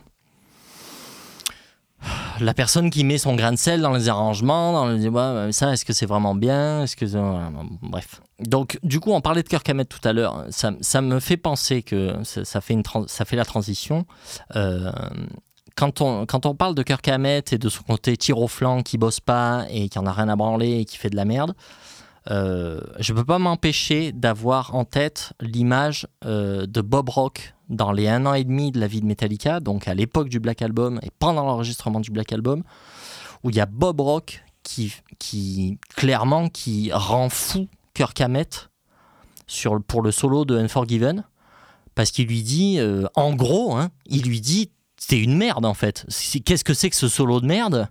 Vas-y, guitariste de l'année, euh, fais-moi rêver quoi. C'est, je veux dire, t'étais un des plus grands gratteux de ta génération, et là, qu'est-ce que tu me sors? T'étais vraiment une grosse merde quoi. Donc, clairement, il a ce genre de discours avec lui. Et euh, bon, Kirk Hammett, enfin, tu vois, il s'en prend plein la gueule quoi. Et ça lui fait un peu du bien quoi. Bah, disons qu'il sort le solo d'Unforgiven après, quoi. Voilà. Donc, euh, clairement, clairement, euh, on n'a plus ce genre de choses chez Metallica. Il n'y a plus ce genre de personnage pour pousser une gueulante quand vraiment ça va pas. Et ça, c'est le cas depuis Load. Euh, parce que même depuis Load, je pense que Bob Rock euh, était trop ami avec eux et trop dans l'affect et tout machin pour pouvoir faire vraiment son boulot de producteur. Et après, une fois que Bob Rock est parti, bon voilà, c'était fini. Il a quoi. pas fait reload, euh, Bob Rock? Si, si, il a fait, il a fait Reload, bien sûr, mais. euh, mais Ils ont euh, peut-être enregistré en même temps, d'ailleurs. euh, oui, c'est d'ailleurs, ça a tout été enregistré plus ou moins en même temps. Euh, et puis il a fait Saint-Anger aussi, mais Saint-Anger, on connaît le contexte. Bon, voilà, il n'y a plus de producteurs hein, sur Saint-Anger, clairement. Euh, Bob Rock, il est aux fraises complet. Il a plus envie d'aller jouer de la basse avec eux que, que de faire son boulot de producteur. Enfin, bon, bref. Et après, on connaît l'épisode euh, Death Magnetic avec Rick Rubin euh, qui évidemment fait n'importe quoi. hein. Fait rien. Voilà, voilà, de faire, oui, fait rien, en plus de dire n'importe quoi. Euh, donc, euh, donc voilà. Et depuis Death Magnetic, donc on a Hardwired et donc euh, notre merveilleux 72 Seasons, euh, où on a ce Greg Fidelman qui était un espèce de sous-fifre de Rick Rubin euh, à l'époque de Death Magnetic, et donc qui est resté avec eux. euh, voilà. Euh, alors, moi, j'ai une question. Euh, j'ai fait mes notes, ça ressemble presque à une, à couve du poing. Euh, Greg Fidelman, escroc incompétent ou bon chien-chien Euh, Donc voilà, moi je pencherai pour la deuxième solution parce que j'ai quand même une théorie. Je vais te la partager, mon petit Wax. Tu vas me dire ce que tu en penses. Moi, j'imagine que bon, on sait, on sait que Ulrich et Hetfield sont les patrons du groupe. Ça, il n'y a pas de souci avec ça. Moi, je pense que depuis un sacré bout de temps, ils se sont entendus tous les deux que Ulrich, lui, s'occupait vraiment euh, de la partie euh, business, concept, vision globale du projet. Euh, tu vois, c'est lui qui doit mettre beaucoup en place avec euh, leur management international. Il doit mettre, beaucoup mettre en place les idées de tournée, les idées de, conception. tu vois, je pense par exemple pour la pochette du nouveau. Par exemple, je pense que c'est lui qui est en première ligne, clairement. Tu vois, pour dire euh, oui, ça c'est intéressant, ça ça l'est pas, machin, voilà. Euh, il faut que ce soit fort, il faut que ce soit euh, machin, il faut que ça, so- il faut que ça n'ait jamais été fait par personne, etc. Patati patata. Donc je pense que clairement il a la main là-dessus, mais que par contre il laisse beaucoup beaucoup plus la main à Hetfield sur la musique. Et à mon avis, Hetfield c'est lui qui gère la zik, vraiment quoi. Et donc c'est lui qui écrit la plupart des trucs, la plupart des riffs et tout machin, c'est lui. Et je pense parce que, je, tu vois, je dis ça parce que j'ai lu et écouté pas mal d'interviews de ces derniers temps, là, et j'ai l'impression de lire toujours un peu ça entre les lignes, ou que ça ose pas trop le dire, mais, mais quand même que ça, ça, ça ressort, quoi, tu vois. J'ai quand même vraiment l'impression que c'est extrêmement difficile, voire impossible, de dire quoi que ce soit à James Hetfield. Euh, et encore une fois, j'ai en tête, tu vois, euh, le, moment dans les un an et demi de la vie de Metallica, Donc pareil à l'époque, à l'époque du Black Album, où on entend un extrait d'interview de Newstead qui dit Bob Rock, au début de la collaboration, a commencé à dire Ouais, c'est tout le temps en mi, faudrait que tu passes un peu en fa dièse, nanani, nanana. Et donc Newstead qui renchérit en disant Et là, à ce moment-là, on voyait euh, le regard de James Hetfield qui le fusillait du regard et qui lui dit Vas-y, déconne pas avec ma musique. Et voilà. Euh, je pense que c'est impossible de clairement de dire à James Hetfield Ton riff, c'est de la grosse merde. Et qu'à chaque fois que tu le fais, tu, te confrontes à une guerre des nerfs. Euh, je ne sais pas jusqu'où ça va parce que euh, je pense que Hetfield a de gros problèmes psychologiques et donc je ne sais pas euh, jusqu'où ça va, s'il fait du chantage, oh je me barre, ou euh, je vais retourner en cure, ou nanani nanana, ou alors c'est vraiment juste la guerre des nerfs et je vais te péter la gueule. Bah, ou juste il leur dit euh, ta gueule, quoi. Ouais, ou, ouais. Alors, euh, ou alors, ce qui est probablement là où tu veux en venir, c'est qu'ils ont mis un type qui en fait un peu un homme de paille, quoi, tu vois, qui, Oui, voilà. qui, qui- qui est là pour rien dire, en fait. Qui est là juste pour. C'est pas un producteur en fait, c'est un ingénieur du Ouais. son qui est là pour appuyer sur record, qui dit Ah oui, non, là t'étais pas trop en place, vas-y, on la refait. Voilà. C'est ça Greg Fidelman en fait. Donc je pense pas qu'il soit incompétent, je pense juste qu'il est payé pour fermer sa gueule. Et que en fait, euh, je pense, à qui la faute? Ulrich Hetfield. Euh, et clairement, je pense que Hetfield est de loin le plus insupportable des deux, dans le sens où bah, tu ne peux rien lui dire en fait. Je, parce que, je dis ça parce que euh, il y a des éléments en fait pour pour euh, tu vois pour un peu corroborer ce truc là. Et la dernière fois que ça, je me suis dit putain, je suis sûr que c'est ça. Euh, c'est j'ai vu la dernière interview qu'il a a donnée pour le magazine So What. Et euh, en fait, il explique que euh, pour cet album-là, j'ai voulu vraiment impliquer tout le monde. Et donc, il explique que euh, il a vraiment essayé de demander l'avis à tout le monde, et notamment les, autres membres du groupe, et notamment Rob et Kirk, à chaque fois de les faire donner leur avis, de donner des idées, etc. Euh, et en fait, à chaque fois qu'il évoque le truc de, euh, voilà, je les ai invités à dire ce qui était bien ou ce qui était moins bien. Mais à chaque fois qu'il prononce le truc de ce qui était moins bien, il a un petit rictus presque nerveux de dire, en fait, ils osent pas trop parce que, en fait, sinon je pète un câble à chaque fois. Je pense qu'ils sont résignés, en fait. Ah oui, complètement. surtout ça. Je pense que c'est impossible que, de dire quoi euh, que ce soit à James. En fait, en fait tout, est, tout est trop gros, en fait. Pour moi, le, moi, ce que je leur recommanderais, c'est de... D'arrêter. non, pas d'arrêter, mais de se foutre tous les quatre euh, dans un garage pendant un mois et de faire ça, quoi. Tu vois, de bosser euh, avec un pauvre rempli euh, pendant un mois, tous les quatre, et de voir ce qu'il en ressort, quoi. ouais, ouais. Tu vois, un Garage Days. au- au- re- revenir, qu'est-ce qu'il y avait au début, en fait? Il n'y a ouais. rien au début. Au début, tu as, quatre types qui, qui, qui ont envie de jouer de la musique Mm. Et qui, qui ont pas de thunes et le, le seul moteur et la seule essence qu'ils ont c'est euh, leur motivation. Mm.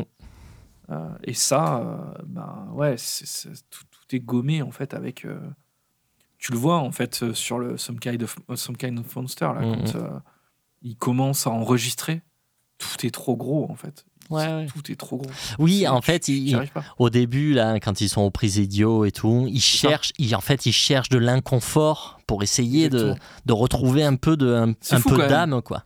Ouais, et, en, fou. et en fait, ils y arrivent pas et ils y arriveront jamais. Parce que, effectivement, comme tu dis, tout est trop gros. C'est-à-dire que leur HQ, là, mais c'est un espèce de truc pas possible où ils ont où ils ont tout ce qu'ils veulent, quand ils veulent, le personnel. Est-ce que le confort euh, annule le- le- l'artistique? Euh, Pe- Peut-être. Peut-être un peu, je sais pas mais en tout cas quand t'as pas de confort tu te concentres sur euh, sur ce que l'essentiel. tu peux quand t'as pas le choix. Mm. C'est-à-dire, euh, tu vas. Si chez toi, en fait, t'as pas de thune et que t'as juste une guitare toute pétée, Hum, hum. à un moment, tu te résignes et tu te concentres, en fait, sur le fait de. Avec ce que t'as, parce que t'as pas le choix, de faire ce que tu peux en tirer de mieux. C'est ça le truc. Hum. C'est ça. Et depuis tout à l'heure, en fait, on chronique cet album et on, on se dit, ouais, il y a des trucs qui sont. Ouais, ça va, c'est plutôt pas mal, c'est Ouais, acceptable. ouais, mais non, mais mec, putain, c'est Metallica, quoi à un moment, tu vois, tu, tu peux pas, euh, tu, peux pas te contenter de Metallica de euh, ouais, mais c'est pas mal, enfin ouais, ça va, tu vois, essayer de trouver des excuses ou quoi. Ouais, non, ouais, c'est ça. euh, non quoi. C'est ça. Mais c'est un peu la réflexion globale que j'avais au final, tu vois, en préparant toute cette émission et tout. Alors, non pas que je vais venir te dire que euh, depuis une heure et demie, on dit de la merde, enfin, tu vois, on dit, euh, on fait des choses qui servent à rien. Mais en fait, il y a un côté, je trouve ça un peu triste. Je vois passer les vidéos YouTube, tout le monde donne son avis. euh, et en fait, il y a un côté où je me dis, mais putain, c'est fou quoi. Ça doit être un des albums les plus nuls qui va sortir de l'année. Et pourtant, ça va être un des albums les plus commentés de l'année. C'est dingue, quoi. Donc après, évidemment, je comprends, parce que je fais partie de, ça, quoi. Je fais partie des fans qui ne peuvent pas s'empêcher de donner leur avis sur le, disque, etc. Mais c'est vrai que je sais pas, en fait, jusqu'où on est trop indulgent parce qu'on en parle, ou jusqu'où on est trop sévère parce qu'en en fait, on relève le moindre truc. Mais bon, en même temps, tu vois, quand je te dis que Kirk Hammett, il joue comme une merde, je suis désolé, mais c'est la réalité. Personne peut le nier. Et en fait, on n'accepterait pas ça de n'importe quel autre groupe. Je veux dire, euh, euh, sans même s'appeler Dream Theater, mais par exemple, voilà, on parlait d'Overkill la dernière fois, euh, le nouvel album d'Overkill. Bon, ben, il y aurait un guitariste nul comme Kirk Hammett, mais on se foutrait de leur gueule. Tu vois? On dirait, mais qu'est-ce que c'est que ce groupe de merde, tu vois? Et puis on n'en parlerait pas plus que ça. Mais en fait, là, c'est Metallica. Et du coup, ben, c'est normal, c'est un grand groupe, ça a été un grand groupe, ça fait appel aussi à l'affect et à l'irrationnel en fait. Euh, moi, je veux dire, j'aurais ces mecs en face de moi, j'oserais pas leur dire le dixième de ce que je viens de dire euh, aujourd'hui. Ouais, je suis d'accord, j'y pensais tout à l'heure. ouais. Parce que, parce que je serais halluciné. C'est mes idoles de ma jeunesse. euh, Enfin, tu vois, je, en fait, tout ce que je leur dirais, c'est merci, vous êtes mes héros, quoi. Tu vois Mais ça n'empêche pas, ça empêche pas que je trouve leur dernier album moisi et j'assume. Bah après. Après, le parti pris aussi euh, qu'on aurait pu prendre, c'est de dire, ok, euh, c'est de la merde, on n'en parle pas. Et puis c'est tout. Oui, oui, bien sûr. oui, c'est non, tout, mais, tu vois. mais, mais bien sûr, on mais aurait après, pu. c'est- intéressant. Le... Non, non, je suis. En fait, ce qu'on est en train de raconter, c'est intéressant aussi de creuser justement et d'aller Ouais, chercher ça. Je pense qu'il y a beaucoup de gens qui ressentent ça, Mm, qui, s- qui ont passé en fait la colère de de, de Death Magnetic où on se dit c'est de la merde et de celui d'après où on se dit bon c'est de la merde. On, on est tous en fait à l'étape de euh, on est résigné, on Mm. a dépassé ce truc, mais c'est notre groupe de cœur. Et du coup, on essaye de trouver des trucs, euh, tu vois, machin. Oui, c'est ça. On n'est pas sur la même grille de lecture qu'avec les autres groupes. Bien sûr, bien sûr. Mais c'est c'est aussi euh, Et ça, pour. dans l'ADN de Metallica de Mm. toujours imposer des choses qui sont différentes. Et voilà, Mm, c'est- c'est c'est comme ça. Les les gens s'en battent les couilles de toute façon. Il y a zéro auditeur qui nous écoute, qui vont, euh, qui nous ont attendus pour aller écouter le dernier Metallica, Bien ou sûr. qui vont changer leur Mm. avis parce qu'on leur a raconté. Et je pense que 90% des gens seront d'accord avec ce qu'on a dit de toute façon, Mm. plus ou moins. Je, je suis désolé, c'est pas triste, mais c'est quand même, euh, c'est extrêmement pauvre. Je suis désolé. Et si Mm. c'était pas Metallica, personne parlerait de cet album. Oui, bien sûr. Tu vois, on dirait juste, euh, ouais, bah c'est trop long, euh, c'est pas inspiré, euh, voilà. Mmh, voilà. C'est oui, tout, oui, quoi. hein, si on était vraiment parfaitement objectif, et voilà, c'est ça en fait, c'est qu'on, c'est que tu n'arrives pas à être objectif en fait avec ce groupe.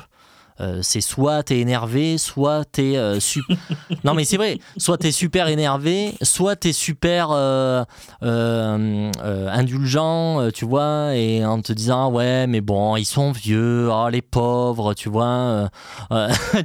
donc voilà, c'est, c'est tour à tour l'un ou l'autre. Mais On si t'es complètement à Rem de venir faire la chronique avec nous. Ouais, c'est clair. Je pense qu'ils les auraient défoncés. Mais si on essaye d'être vraiment objectif, ben en fait, ce disque, t'en parles pas plus de 5 minutes, tu le jettes à la poubelle et tu passes à autre chose. Parce qu'il y a tellement de, de bons groupes, de bons disques qui sortent et tout. Enfin, voilà. Mais effectivement, comme tu dis, on n'a pas la même grille de lecture avec Metallica. Et ça, pour le coup, je pense que Metallica et toute l'équipe de Metallica sont parfaitement au courant de ça Bien sûr. qu'on n'a pas du tout la même bien grille de lecture. Et du Bien coup, sûr, ça va que- buzzer, ça va faire parler de toute Bien façon. sûr. De toute façon, ils vendront plein de disques. Et, il y a, et en fait, il y a plein de gens. Je suis désolé, hein, moi, quand euh, je regarde, encore une fois, c'est le- l'effet sortilège, comme je me plais à l'appeler. Euh, quand quand, euh, je lis les chroniques, là, que je regarde les trucs, les gens se branlent la nouille.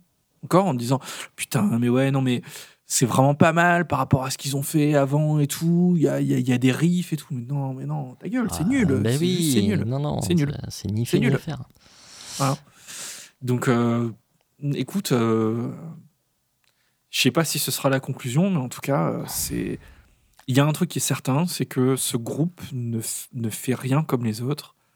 De par leur histoire, de par tout ça, on a une grille de lecture qui est différente. exactement. Ouais, tout à fait. Ce que je disais tout à l'heure par rapport à James, euh, tu vois que c'était, bah, du coup, c'était impossible en fait de critiquer la musique. Euh, du coup, pour avoir vraiment un avis au, moment de l'écriture, à dire non, mais ça, en fait, James, c'est pas possible. C'est le riff d'Enter Sandman avec les deux dernières notes inversées là. Tu, tu peux pas faire ça, en fait. Euh, Enfin, t'as- t'as pas d'autres idées, sans déconner. Enfin, je veux dire, bon, il y a tellement personne pour dire ça, donc soit euh, D'ailleurs, ça peut être les deux, hein, mais soit donc tout le monde ferme sa gueule parce que sinon c'est la guerre des nerfs, mais soit aussi tout le monde ferme sa gueule parce que, bah, en fait, de toute façon, ça, ça sert à rien. On s'en fout. On s'en fout. Le projet marche tout seul. Donc il n'y a pas besoin que la musique elle soit bien. C'est ça. On s'en fout. C'est, ça n'a pas d'importance. Le projet il marchera tout seul. On va en vendre des palettes entières. Tout le monde va en parler. Il va y avoir des milliards de vidéos YouTube pour dire oui, euh, l'album, euh, nanani, nanana, des milliards de podcasts et tout qui vont dire ouais, l'album, machin, est-ce qu'il est bien, est-ce qu'il est pas bien. Ah ouais, Hetfield, pas Hetfield, nanana. Voilà, exactement ce qu'on fait là. Et donc, ils réussissent leur coup de toute façon, tout le temps. Donc, euh, pff, on s'en fout en fait. Les riffs, euh, c'est accessoire en fait. On s'en bat les couilles. Et tout simplement, en fait, ils, voilà, ils finissent leur carrière euh, tranquillou, peinardou, euh, sans trop se prendre le chou. Ou jusqu'où, voilà, ils aiment vraiment ce qu'ils font. Ils ont vraiment la sensation de faire quelque ça, chose de ouais, génial à Troisième chaque fois. option, peut-être que ça leur plaît en fait. hein. Peut-être qu'ils kiffent et que euh, pour eux, euh, Peut-être. hein. pour eux c'est super bien et tout. J'en sais rien. En tout cas, euh, je pense que pour James, c'est super bien. Je pense que lui, il trouve que c'est super bien. La question, c'est surtout les autres. Alors, Lars peut-être aussi, mais la, la grande question, c'est tout l'entourage, quoi. C'est tout l'entourage, euh, que ce soit même Kirk et Rob, mais voilà, même, euh, même voilà, toute leur équipe et tout, euh, leur management et tout. Mais attends, les gars, réveillez-vous en fait, hein. c'est bon. ouais, très, c'est très étrange. À ce que tu m'as raconté là, à l'émission de Kimmel là où il prend la, la guitare euh, de Hum. je sais plus qui là. C'est quoi C'était une Ouais, il prend- mec de Fleetwood Mac. Ouais, ouais. Bah, il est- oh, putain.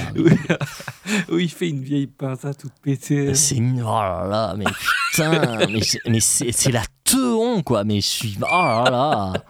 Mais ah putain, il est horrible. En plus, en plus d'être en plastique et plein d'UV, il, il, il joue comme un pied, mais c'est incroyable quoi. Il Putain, même quand, il te, même quand il te montre trois notes pour juste te montrer le son d'une guitare, il arrive à faire un truc horrible quoi. C'est putain, c'est incroyable. the, the, the, the neck pickup sound. Let's hear it. It's super syrupy.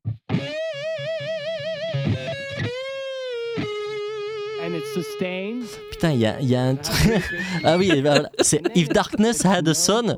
Et on- on- je pense qu'on terminera là-dessus. Tu sais, ce morceau là, comment il commence? Après cette minute d'intro inutile, il y, a un ri- il y a un riff principal euh, qui, est, qui est pas trop mal. Et après, il y a Temptation. Ah, ouais. Et j'ai pensé, j'ai pas pu m'empêcher de penser au morceau euh, Temptation, Ouais. euh, que je pensais qu'ils avaient recyclé ça, du coup, euh, le morceau horrible qu'on entend sur Some Kind of Monster. Non, mais ça va au-delà de ça parce qu'en fait, il est aussi dans. euh, euh, euh, c'est quoi le Man of Room of Mirrors Ah oui, Eh ben, il y a plein de Temptation dedans oui, aussi. c'est vrai. Et du coup, voilà, c'est le, c'est le fameux morceau où le père de Lars dit Delete that. Temptation wreck Temptation make you dead. Temptation sucks my soul. Temptation fill no hole. Et euh, d'ailleurs, on vous invite, entre parenthèses, euh, si vous l'avez pas déjà fait, à aller acheter le, le Rockard hein, de ce mois-ci. Ouais, grave. Enfin, de ce mois-ci, du coup, euh, le temps qu'on poste, ouais, c'est celui d'avril, je pense. Ouais, c'est celui d'avril, ouais. Ouais, celui d'avril avec euh, l'interview de Metallica. Et surtout, euh, abonnez-vous, si ça vous plaît. C'est con, en fait. Ouais. Mais ils ont besoin de ça euh, pour, pour de vrai, quoi. Ils sont pas en danger, mais, euh, mais au plus on est d'abonnés, au plus euh, ben, ça leur permet d'arriver de, à voir loin, en fait. et, et à mieux gérer en fait tous leurs coûts et tout ça. Et pour le coup, euh, pour le coup, il mérite, hein, parce que euh, j'aurais pas dit ça euh, tout le temps, mais, euh, mais là, c'est vrai que comme tu l'as dit, depuis qu'ils ont euh, fait leur nouvelle maquette, là, je sais pas, ça doit faire, ça doit faire un an et demi là qu'ils ont leur- Ouais. leur, Mhm. nouvelle formule. c'est vraiment vachement bien. Il y a, il y a des dossiers, il y a des dossiers bien poussés, tout ça. Enfin, c'est vraiment très très cool, quoi. Donc vraiment, ça mérite, tu vois. Ah bah d'ailleurs, ça me fait penser, j'ai acheté le hors-série sur Number of the Beast. Yes, je l'ai pas trouvé moi. J'ai vu qu'il y avait des trous du cul qui le vendaient déjà à 18 euros sur eBay. Putain, mais quelle bande de connards, mais putain. Ouais, ouais. Euh, donc voilà, bon, en tout cas, bon, ben, si vous avez la chance de le trouver, moi j'ai eu la chance de le, de le toper euh, direct à la sortie. Euh, mais enfin voilà, pour 8 balles 50, c'est du pain béni, hein. c'est super bien. C'est super bien.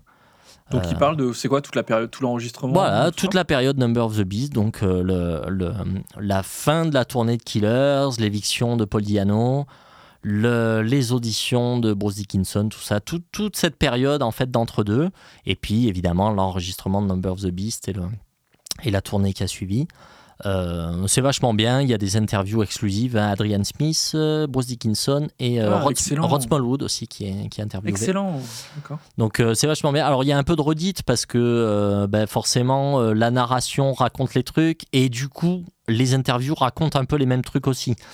Donc euh, je pense qu'il y a aussi une volonté de recouper les infos à chaque fois et du coup de voir. euh, Mais vu que tout le monde se souvient à peu près bien de ce qui s'est passé, à peu près dans le détail, et que personne dit des conneries, bon bah du coup, euh, c'est vrai qu'il y a des fois un peu de, de mais du coup non c'est vachement intéressant, voilà. Et puis surtout voilà la mise en page, il y a des photos euh, que j'avais jamais vues. euh, Ouais, je crois qu'il communiquait là-dessus, hein, qu'il y Ouais, avait des ouais, photos il y a inédites. des euh, super photos inédites, des illustrations inédites, enfin ou inédites, en tout cas que j'avais jamais vues quoi. Tu vois la carte de Noël de 81, euh, tu vois des affiches de, de, de la tournée, enfin voilà des photos de tickets de concert. de- il y a toutes les dates de la tournée Number of the Beast dans le détail avec les premières parties qu'il y avait et tout. Enfin, c'est vraiment cool. C'est vraiment hyper cool, hyper complet.